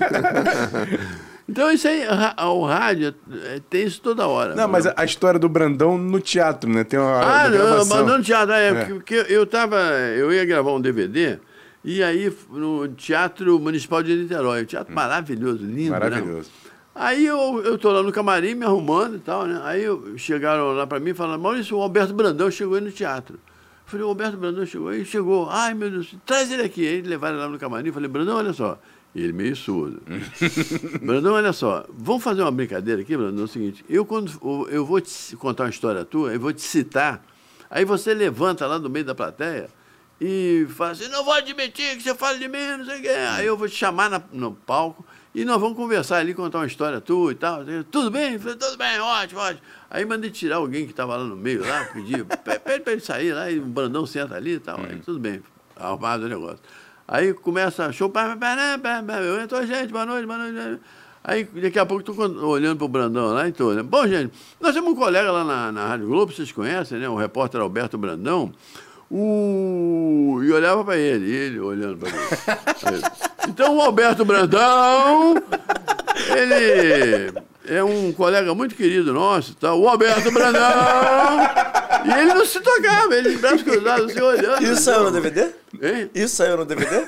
Você sabe que eu não sei? eu não tive coragem de ver. Não sei se saiu no DVD isso. Eu acho que saiu. Eu acho que saiu. Aí eu olhava pra ele assim, né? um Alberto Brandão, aí eu ele não levantava. Não, agora já era. Toquei o show pra frente. É. Vamos Aí o Papa, não sei o quê, o presidente Figueiredo, daqui a pouco não, não vou permitir! Tinha nada a ver com nada. Tudo fora de hora. E como é que tu resolveu isso? Ah, eu, o, o Apolinho conta a história dele. Hum. Diz que o, o Brandão foi fazer aquele exame de audiometria. né? Aí, é, tá lá na clínica, lá, a enfermeira chegava lá e dizia, senhor Alberto Brandão, ele sentado lá, senhor Alberto Brandão, 80 pessoas na clínica. Aí foi esvaziando, esvaziando, esvaziando, sete horas da noite, só tinha uma pessoa lá. O senhor aí, não, estou esperando ser chamado. Qual é seu nome? Alberto Brandão. Eu falei, porra, eu já chamei cara. Os médicos já foram embora, mano. Já foi reprovado. Já está reprovado. o Brandão do capacete? É, ele mesmo, ele mesmo, Alberto Brandão. Alguém explica por quê, por quê eu boto o capacete? É por causa disso, ele só ia entrar e furado, ah, cara. É, é tiroteio. É, é, tiroteio, ele só entrava e furado. Voltava ele com aquelas, aqueles espreme sai sangue, as notícias do Brandão. O Brandão uma vez estava fazendo uma reportagem e tinha uma mulher lá que vendia cocada. Aí ela, ela ele falando, ele, ele ficava nervoso, ele queria falar tudo ao mesmo tempo. Então, Aí o, o, ele entrou no programa do Apolinho e falou, pois é, ali, ali, ali, onde tem aquela banca da, da, da cagada ali. Ô Maurício, eu não sei se, se você já, já, já incorporou no, na, na, peça, na, na, nas futuras peças, aquela, aquela história magnífica da Elisângela Salaroli no programa do, do Antônio Carlos, Carlos né? do dia da, da, da, é, da Iemanjá, né? É, aqui eu não cheguei a colocar, não. Mas aquela história é muito boa, né? Conta é. pra galera aí. Não, porque a, a a Elisângela Salaroli, ela foi entrevistar na rua, né? Pode Isso. fazer rua é fogo, né? Aí foi entrevistar um- um- uma pessoa na rua e a pessoa era. Ó, você namorar, não sei o que e tal, tal. Aí a mulher falou que queria uma. A mulher falou. Pode falar, pode falar. A mulher falou: Ah, eu, eu tô doido nesse dia de namorado para arrumar uma bucetinha bem limpinha. Isso ao vivo no programa do Antônio Carlos. Que logo depois viu o programa do padre Marcelo Rossi.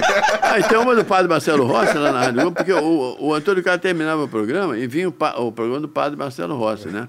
Aí tinha um locutor que ele, ele fazia uma janela no programa.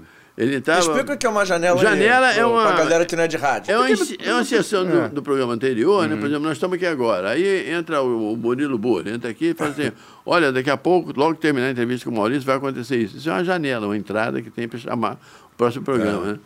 Aí o padre Marcelo Rossi fazia programa. Aí o, o repórter entrou e falou: Olha, padre Marcelo Rossi, logo depois do programa do Antônio Carlos, nós vamos fazer uma entrevista com a atriz Tânia Alves. Aí o padre Marcelo Rossi, ah, que ótimo, muito boa atriz. Ela, É, e ela está aqui no shopping da Gávea com a, pre- a peça. Não sei o que da vagina.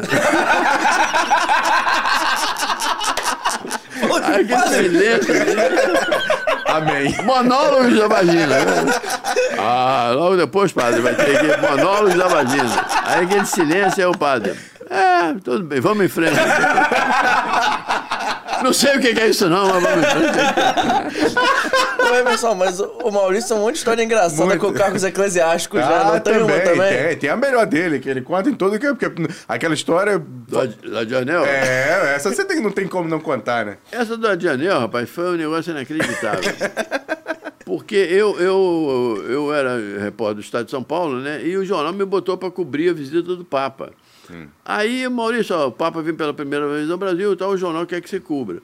Aí eu fui lá para a Arquidiocese do Rio, né? E estava lá, repórter do mundo, tinha 80 repórteres, tinha repórter da Malásia lá, por causa dessa visita do Papa ao Brasil, que era considerado o maior país católico do mundo. Então. Aí nós estamos lá é, é, esperando o, padre, o, o, o Dom Eugênio Salles, que era o cardeal arcebispo, chegar.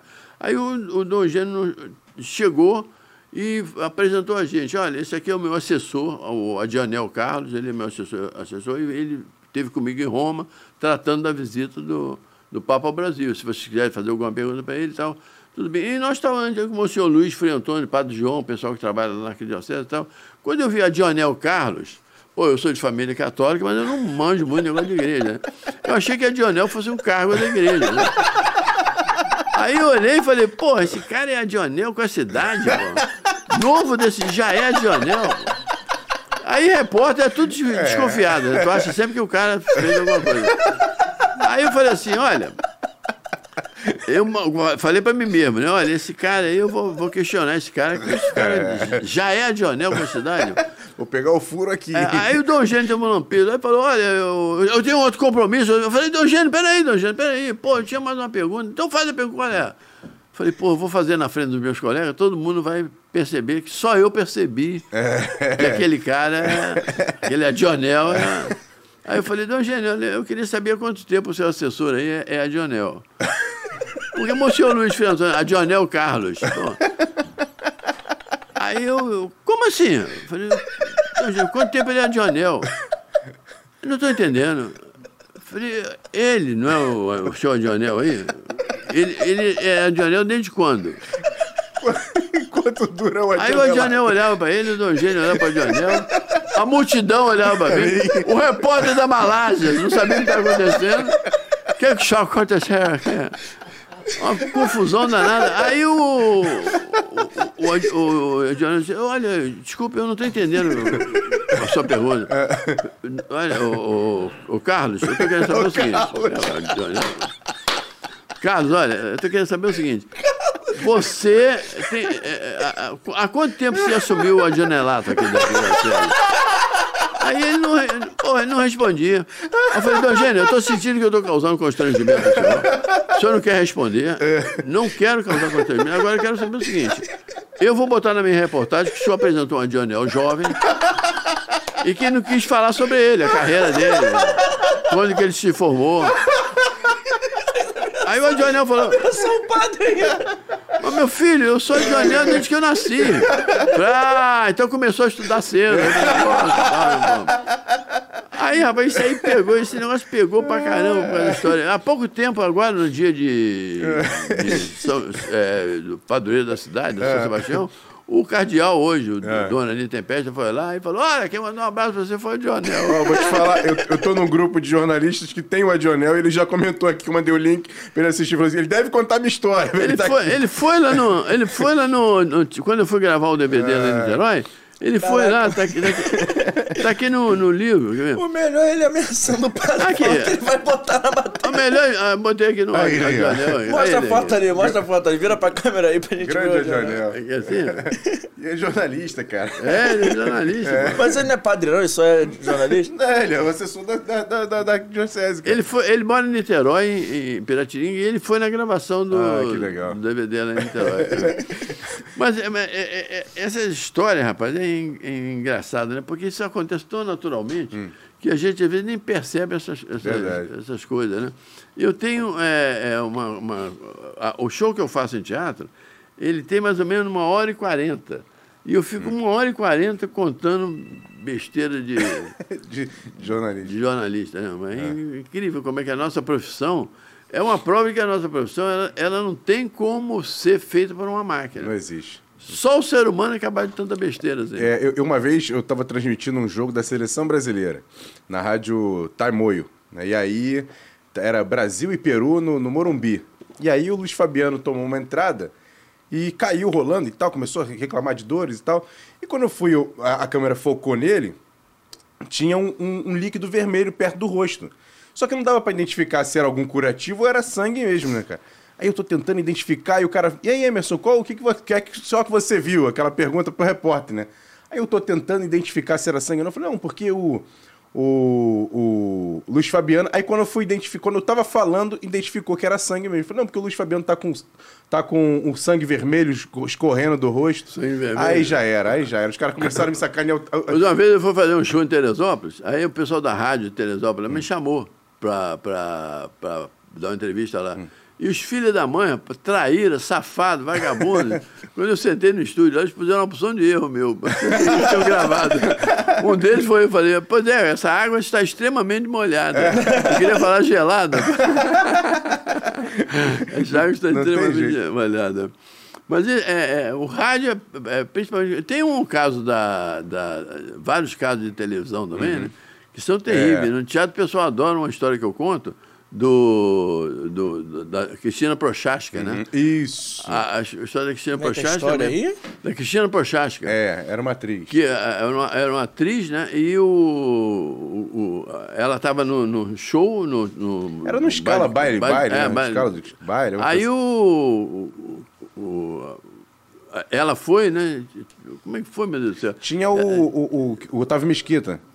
Acho Não, ele. ele a- a- ela. Peraí, meu Deus do céu, como é que foi aquela história, caramba? Que tinha uma mulher dançando do lado Tinha dele. uma mulher dançando é. de lado. E aí, quando a câmera focou assim, nela, nessa mulher que estava dançando, É. ela levantou a saia. Isso. E o câmera ficou mostrando ali, ela sem calcinha. Aham. Aí o, o diretor gritou lá, foca na prochasca, pô. O câmera deu um close.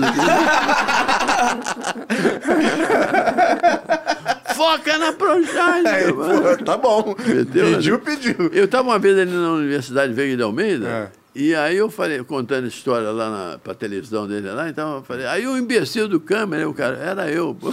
É. O câmera dele lá. Aí, ó, olha o que o nosso Vitor Vitor, nosso produtor, arrumou Opa. aí pro, pro Maurício. O Vitor vai pegar uns guardanapos já já. Vamos pra gente preparar já o. É, mas enquanto isso, tem uma pizza aí pra você, Maurício. Pô, quanto é que é? Você é convidado, você é convidado. convidado. Hoje, pelo menos, você é convidado. Da É. próxima vez que você vier. Aí o Marcão também já arrumou. Obrigado, Marcos. Você é o Valeu. melhor do mundo. Já arrumou um papelzinho aí pra você. É bom pra gente já preparar já o dentro fora. É, bom pra gente aí se encaminhando por dentro ou fora. Dá pra gente já colocar na tela. Bota na tela aí então, por favor, produção.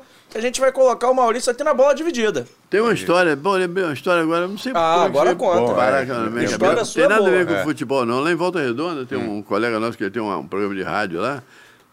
E ele tinha um, e ele tinha um, um texto, patrocínio no restaurante lá, e esse restaurante é, patrocinava o programa dele. E ele tinha que dar todo dia o cardápio do restaurante. Ah, Aí o cara botava a vinheta lá. Hoje no restaurante Nossa Senhora das Graças. Aí ele. Hoje no restaurante Nossa Senhora das Graças, o almoço é tal. Aí ele perdeu o papel. Ih, Aí falou pro cara, solta a vinheta, solta a vinheta que eu vou aqui. De... Quando eles soltaram a vinheta, né? Falou, hoje no restaurante Nossa Senhora das Graças, o almoço é. Aí não lembrou de nada. rapaz. Cerveja com batata frita. lotou, lotou o bar. Lotou baita combinação, vale ressaltar sempre. Cervejinha com batata frita chega muito Aí só quando o mudar cara aqui. reclamou, ele falou, todo bar tem cerveja com batata frita. Mas, ó, mas aí a gente vai é falar que a dele era especial. Mas, Maurício, enquanto você mastiga, a gente vai explicar que as regras do nosso dentro ou fora do jogo, tá bom? O nosso dentro ou fora do jogo é bem simples, é bem fácil de entender. A gente vai botar duas opções, você fala quem tá dentro, quem tá fora do seu jogo.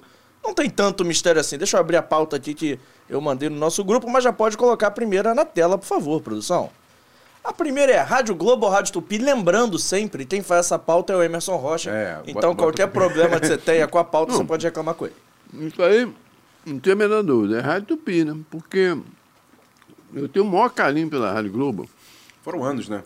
É, eu, eu trabalhei lá há mais de 40 anos, né? E a Rádio Globo, olha que coisa curiosa. Eu trabalhei 40 anos na Rádio Globo. A minha mulher que eu casei com ela, eu conheci na Rádio Globo, fiquei casado com ela há 38 anos. Seu O- filho trabalhou lá? Meu filho trabalhou lá, minha filha trabalhou lá. O meu filho casou com uma garota do marketing da Rádio Globo. A minha filha casou com um cara que era chefe de operações da Rádio Globo. Então, eu tenho mais a ver com a Rádio Globo que o Zé Roberto Marinho. Verdade. Verdade.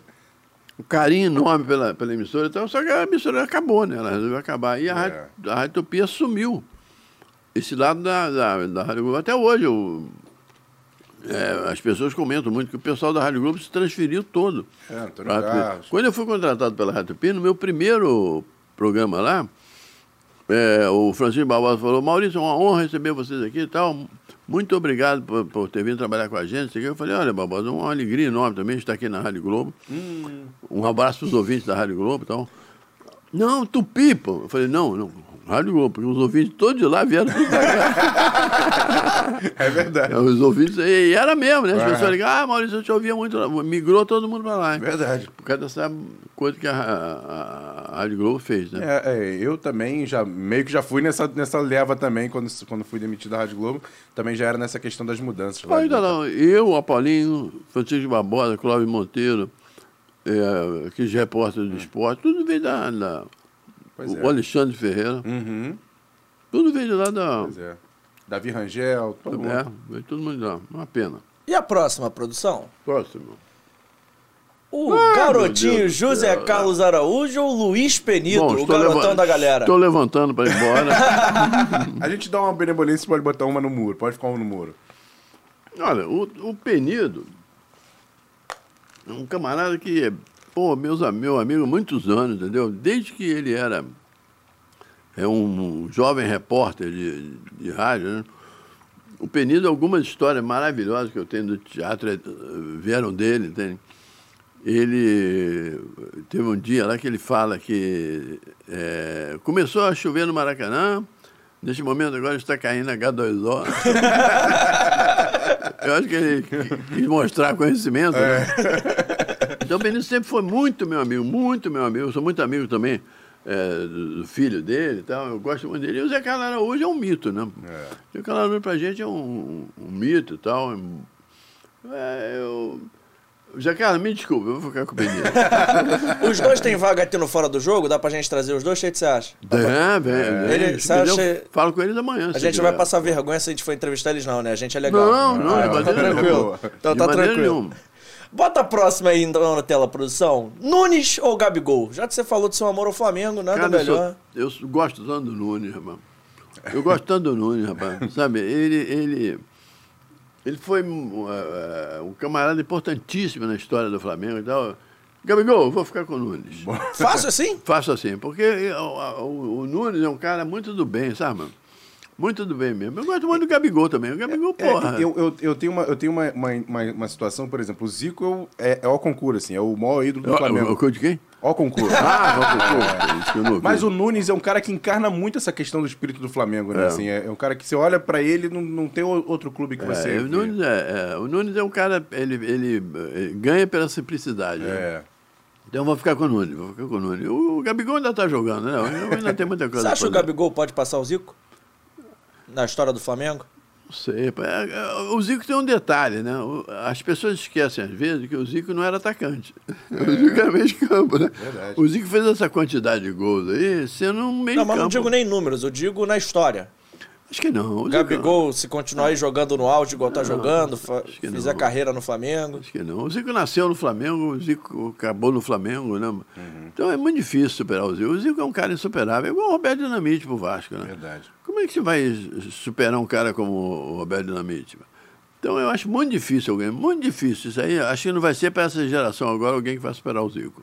Boa. A O, próxima. o Zico, uma vez eu estava com o Eduzinho, lá na, numa festa lá na Barra, aí chegou, nós estávamos esperando o Zico chegar, né?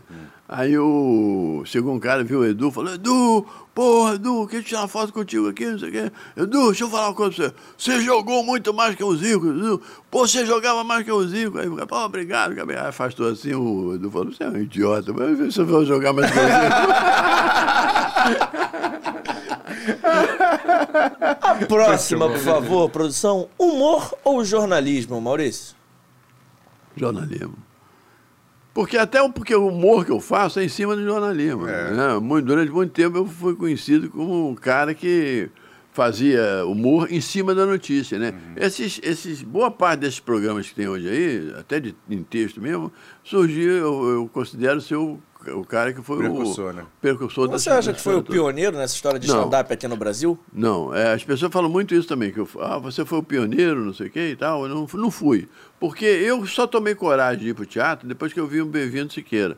Eu vi um show do Bem-vindo Siqueira, né? E um dia o Bem-vindo estava num teatro aqui no Rio, e, eu fui no teatro, ele me viu na plateia e falei, Maurício, vem cá, sobe aqui, Maurício, meu grande amigo, não sei o que e tal.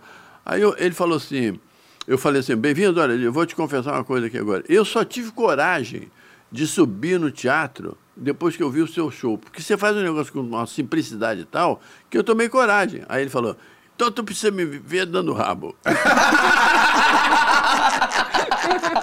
Melhor não. Deixa A próxima, por favor, produção. Pelé ou Maradona, Maurício? Pelé, pô. Pelé. Você sabe que eu tive dois contatos com o Maradona na minha vida profissional. Ele foi de uma simplicidade, de uma atenção, uma coisa impressionante o Maradona. Uma das entrevistas foi aqui no Maracanã, no jogo do Zico. Agora, o Pelé é imbatível. Nem gosta de comparar o, o, o Zico com o Gabigol. Né? O Pelé é imbatível. É. O o Pelé, rapaz, eu uma vez estava no México e os caras lá, quando souberam que eu era brasileiro, no, no meio do mato lá, cheio de bandido e tal, entendeu? Os caras, quando souberam que eu era brasileiro, pô, Tava cobrindo um sequestro? não, eu estava cobrindo um caso lá de, de tráfico de Ah, droga. e tá. Os caras ficaram loucos, irmão.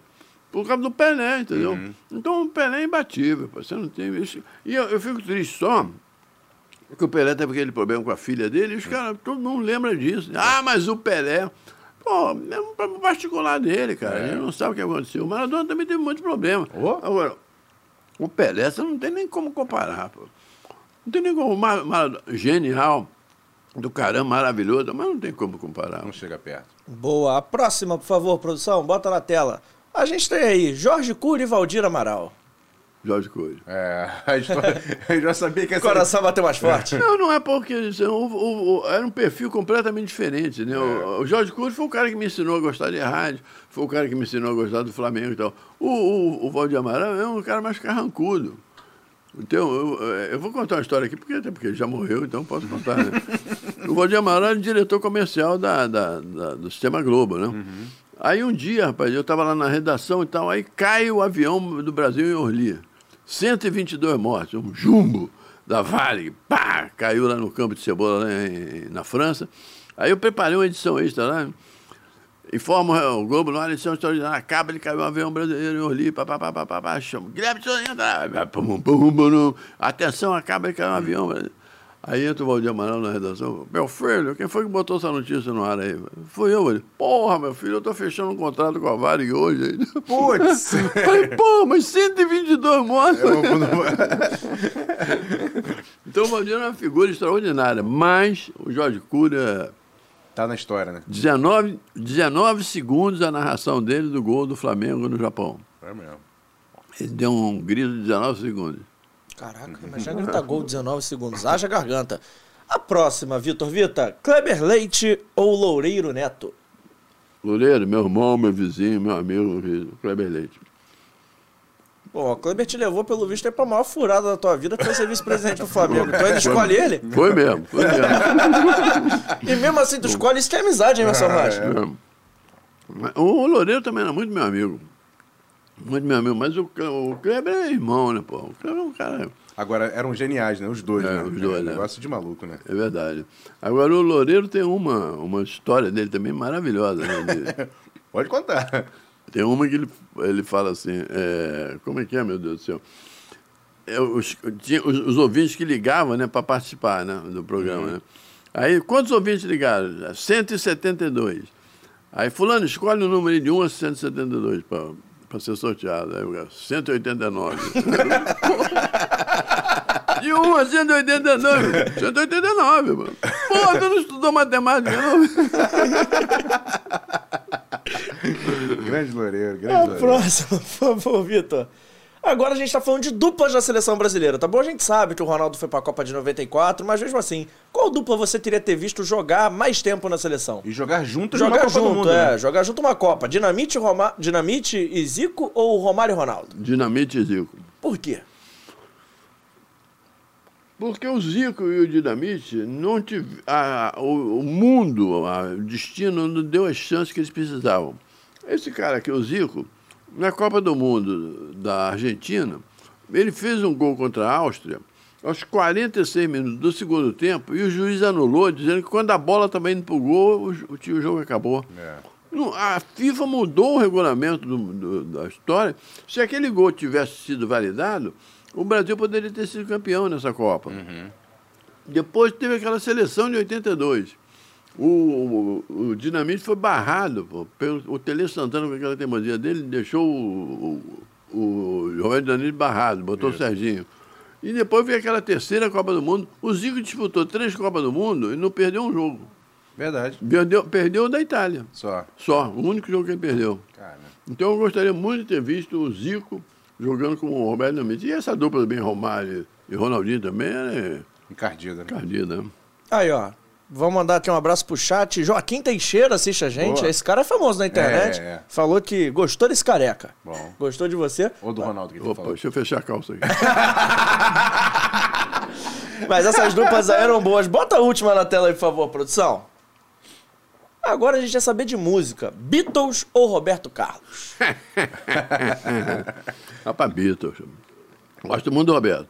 Acho alguma das músicas do Roberto uma música maravilhosa. Mas Beatles. Eu, dos, dos quatro Beatles, eu conheci três. Engraçado isso, né? Eu só não conheci o Leno. No dia que o Leno eh, foi assassinado, naquela época, eu estava tirando férias, estava indo para Nova York, porque eu tinha lido que ele andava na- na- no Central Park lá para levar o chão, o filho dele, né? Para a escola. E eu falei, pô, vou tentar conversar com ele, fazer uma, uma, uma matéria. Aqui, aqui tem uma foto minha com o George Harrison.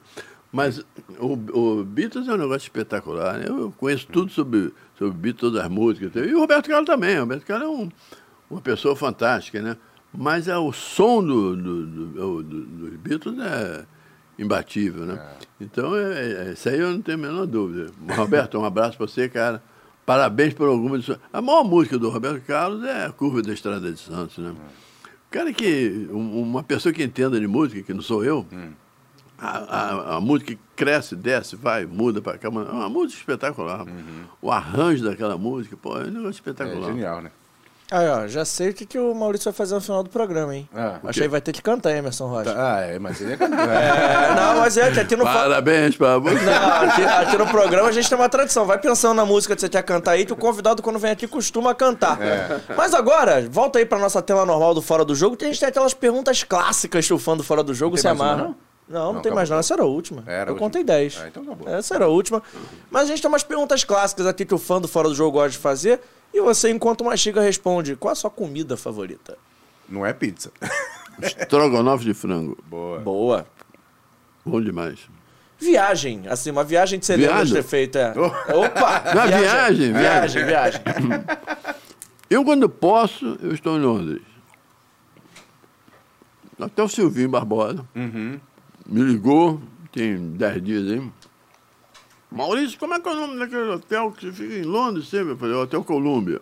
Ah, tá, tem o telefone? Eu falei, não. Aí ele desliga. Daqui a pouco ele, porra, Maurício, liguei pra lá, tá, tá lotado. Eu falei, o que, que eu tenho com isso, tu achou teu agente de viagem agora, porra? A culpa é sua. É, mano, aí ele pegou um outro hotel lá do lado. Qual é o melhor período que você acha para que tem para. Olha, Silvinho, vai em novembro, que o preço não está tão caro e está bastante frio. Eu vou parar para sentir frio, mas se for para sentir calor, tu fica aqui, ô filho da puta. Tu vai pra longe pra sentir calor, É, pô. Aí não dá. Ô, Maurício, seu filme favorito? Rapaz, o meu filme favorito, muita gente vê que é para trás, chama-se Take a Gun and Run. É, um assaltante bem trabalhão. É um filme do Woody Allen, que eu já vi esse filme 78 vezes, e cada vez que eu vejo eu acho mais, mais engraçado. É um filme espetacular, rapaz. Eu gosto de mexer com humor, né? Recomendo para todo mundo. Take a Gun and Run. É, é, o- o- em português chama o- Um Assaltante Bem Trabalhão. É o filme mais engraçado que eu já vi na história, porque eu, eu acho, eu adoro o Diário. O Diário, para mim, é um gênio. Né? E tem uma cena, uma parte do filme, que ele é um assaltante né, no filme, e ele é preso pela polícia e vem um repórter entrevistar ele. Aí o repórter pergunta assim, você nunca teve uma profissão decente, não? Aí o ladrão diz assim, olha, eu já conheci uma vez uma moça, tentei dizer para ela que eu era um profissional. Você falou o quê? Eu falei, eu falei que eu era- tocava na Filarmônica de Londres. E o que, que aconteceu? Não, ela me perguntou se eu gostava de Tchaikovsky e eu custei a ligar a pessoa o nome.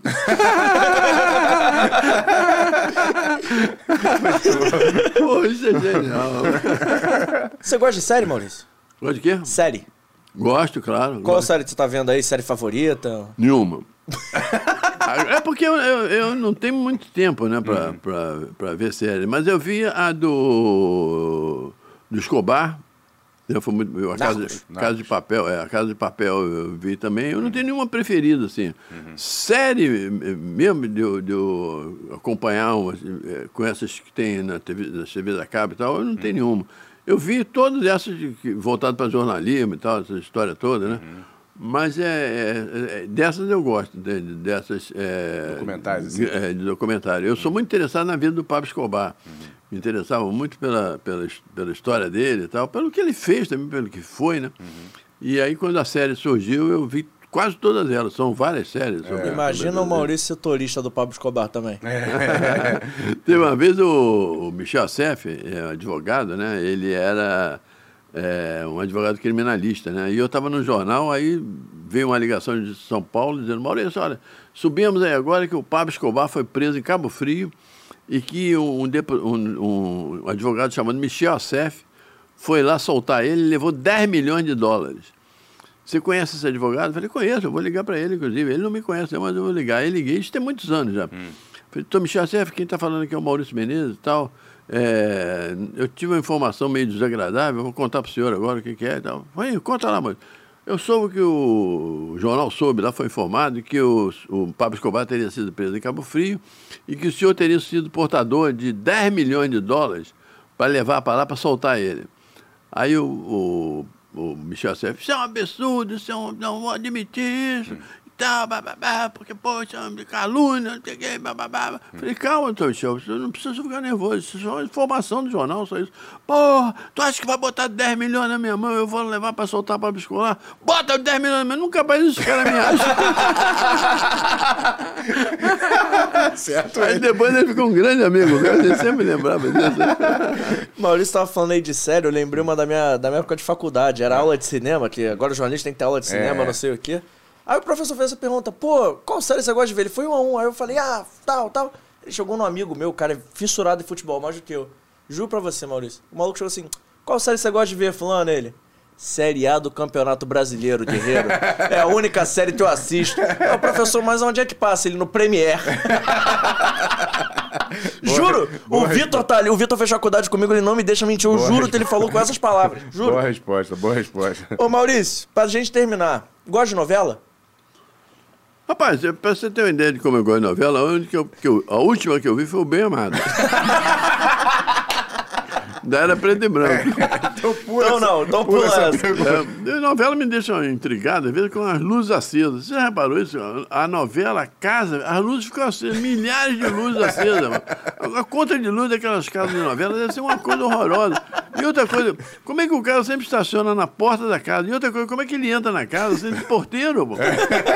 Ele já vem direto da campainha, né? Vem. É, já sai entrando. Já está entrando, pô. Ô Maurício, tem que tocar na sua playlist de música. Beatles, Rolling Stones, Creedence Clearwater Revival, Molejo. Mais ou menos. o Pink Floyd. Eu gosto muito do Chico Buarque. Boa. Acho que foi o único homem, depois do meu filho, que me fez chorar, Chico Buarque. E o Caetano, o Gil, Raul Seixas. Raul Seixas tem tudo dele. Apaixonado pelo Raul Seixas. E alguns sambas também, que, que é bom. Outro dia eu fui na rádio M, eh, MPB FM e eles pediram para eu escolher 20 músicas que mais brasileiras que mais eu escolhi 800 fui diminuindo diminuindo diminuindo e no final escolhi eh, o Relicário Boa. é, essa maravilha. Maravilha. Essa- Samba é um negócio Samba é espetacular. espetacular, né? verdade. Espetacular. Agora, eu, como eu tenho pouco tempo de ouvir, eu vou mais no- no- nos meus preferidos. Raul Seixas, Beatles, Beatles, Rolling Stones. Rolling Stones, Boa, Creedence, Creedence Clearwater Revival. boa. E a pergunta favorita do fã do Fora do Jogo? Você guardou alguma credencial de cobertura, alguma Guardei. coisa assim? Guardei. Você coleciona? Olha, olha que coisa interessante. Eu, eu, quando fiz esse livro... Pô, pior que essa não foi nem combinada. Essa É. daí É. foi. Essa. Mas essa eu- não foi. Eu, quando fiz esse livro, é, me, me propuseram fazer. Rapaz, deixa eu contar a história do Lula Vieira, só para terminar aqui depois.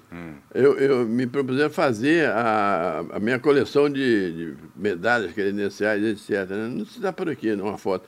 Deve ter mais ou menos umas 300, rapaz. Caraca. É, aí. É, Diz uma especial. uma especial da visita do Papa. A do Adionel? A, da janela, é, a visita do Papa. Essa para mim foi muito especial porque é, foi um negócio muito bacana cobrir, participar da, da visita do Papa. né? Mas eu vi aqui o Lula Vieira, só para terminar também, eu vi aqui o Lula Vieira, um Que dividiu com você uma peça? é, nós né? fizemos uma peça no teatro chamado Lula contra o Mal. É, era eu, né, Maurício e o Lula. Então, Lula contra o Mal. Aí ficou esse jogo de coisa. Aí, o, o Lula Vieira, quando a minha mulher morreu, né, ele ficou muito chocado e tal. Aí também, ele gostava muito dela e ela dele. Maurício, vamos almoçar. Eu falei, Lula, eu não vou almoçar, eu tô um cara chato, eu choro à toa, pô, uma companhia ruim. Pô, mas vamos almoçar, rapaz. Então, não vou, Lula, eu tô uma companhia ruim, eu choro à toa, cacete. Porra, se eu quisesse uma companhia boa, eu chamava uma puta. E é com essa mensagem de amor. Ué, e o cantoria? É, não, calma aí. Você Ah, você até mandando meu roteiro. Com essa mensagem de amor, a gente vai ficando por aqui. Mas antes, antes do Maurício cantar, você pode se inscrever no canal, ativar o sininho da notificação, seguir nossas redes sociais. A gente tá no arroba Fora do Jogo Teste no Twitter, no Instagram e também lá no TikTok. Pode divulgar, Vitor, o canal de corte? Já. O nosso canal de corte tá no ar. Você pode procurar Corte Fora do Jogo Oficial, não é esse o nome? Faz o 5 a cabeça, então é esse. Mandando um abraço pra toda a equipe técnica do canal. O Emerson Rocha tá aqui do meu Boa. lado. Tem o Vitor Vita, a Mari Barata, a Bruna Bertoletti, agradecendo demais a honra do tempo cedido do Maurício. E ele vai terminar cantando uma canção da escolha dele pra gente ficar nessa segunda-feira. Quinta-feira tem mais. Eu tô com um pedaço de pizza na boca, eu cantar Rei Júlio, mas tô com... com Ah, não, não, não, a gente espera. Pode terminar, a gente vai não, chegar. não, não, não, melhor não. Não, a gente espera, a gente espera. Termina aí. É melhor não. Obrigado, Maurício. Valeu Valeu, Maurício, cara. Muito bom, muito Obrigado. bom mesmo.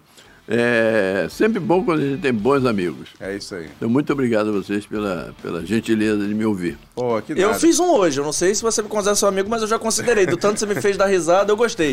Obrigado de coração Valeu, pelo João, seu valeu. tempo, pela sua honra. E o livro, tá vendo? Não, eu sei que é seu. Ah, isso, ah, eu vou, aqui, ó, João. Pô, tu tá dando um presente e o cara te deu é isso mesmo? Não, não, é, eu tô pra repassando aqui. Tá Eu já repassando tenho- eu o já presente. tenho esse livro. Ah, então Aí eu obrigado. trouxe aqui, não tem. Eu tenho, eu tenho uma caneta ali, ele vai autografar, Eu- depois eu eu, tenho posto o meu lá na- autografado, Ah, pô. então eu vou ter o meu Ah, também. então, eu vou postar aí. lá nas redes sociais. Só agradecer o último agradecimento, que eu ainda tenho mais dois minutos. Agradecer ao Beto da AGR. Boa. Você tá vendo esse detalhe na mesa, essa coisa maravilhosa? Maneiro. Beto mandou aqui pra gente, obrigado, Beto, de coração.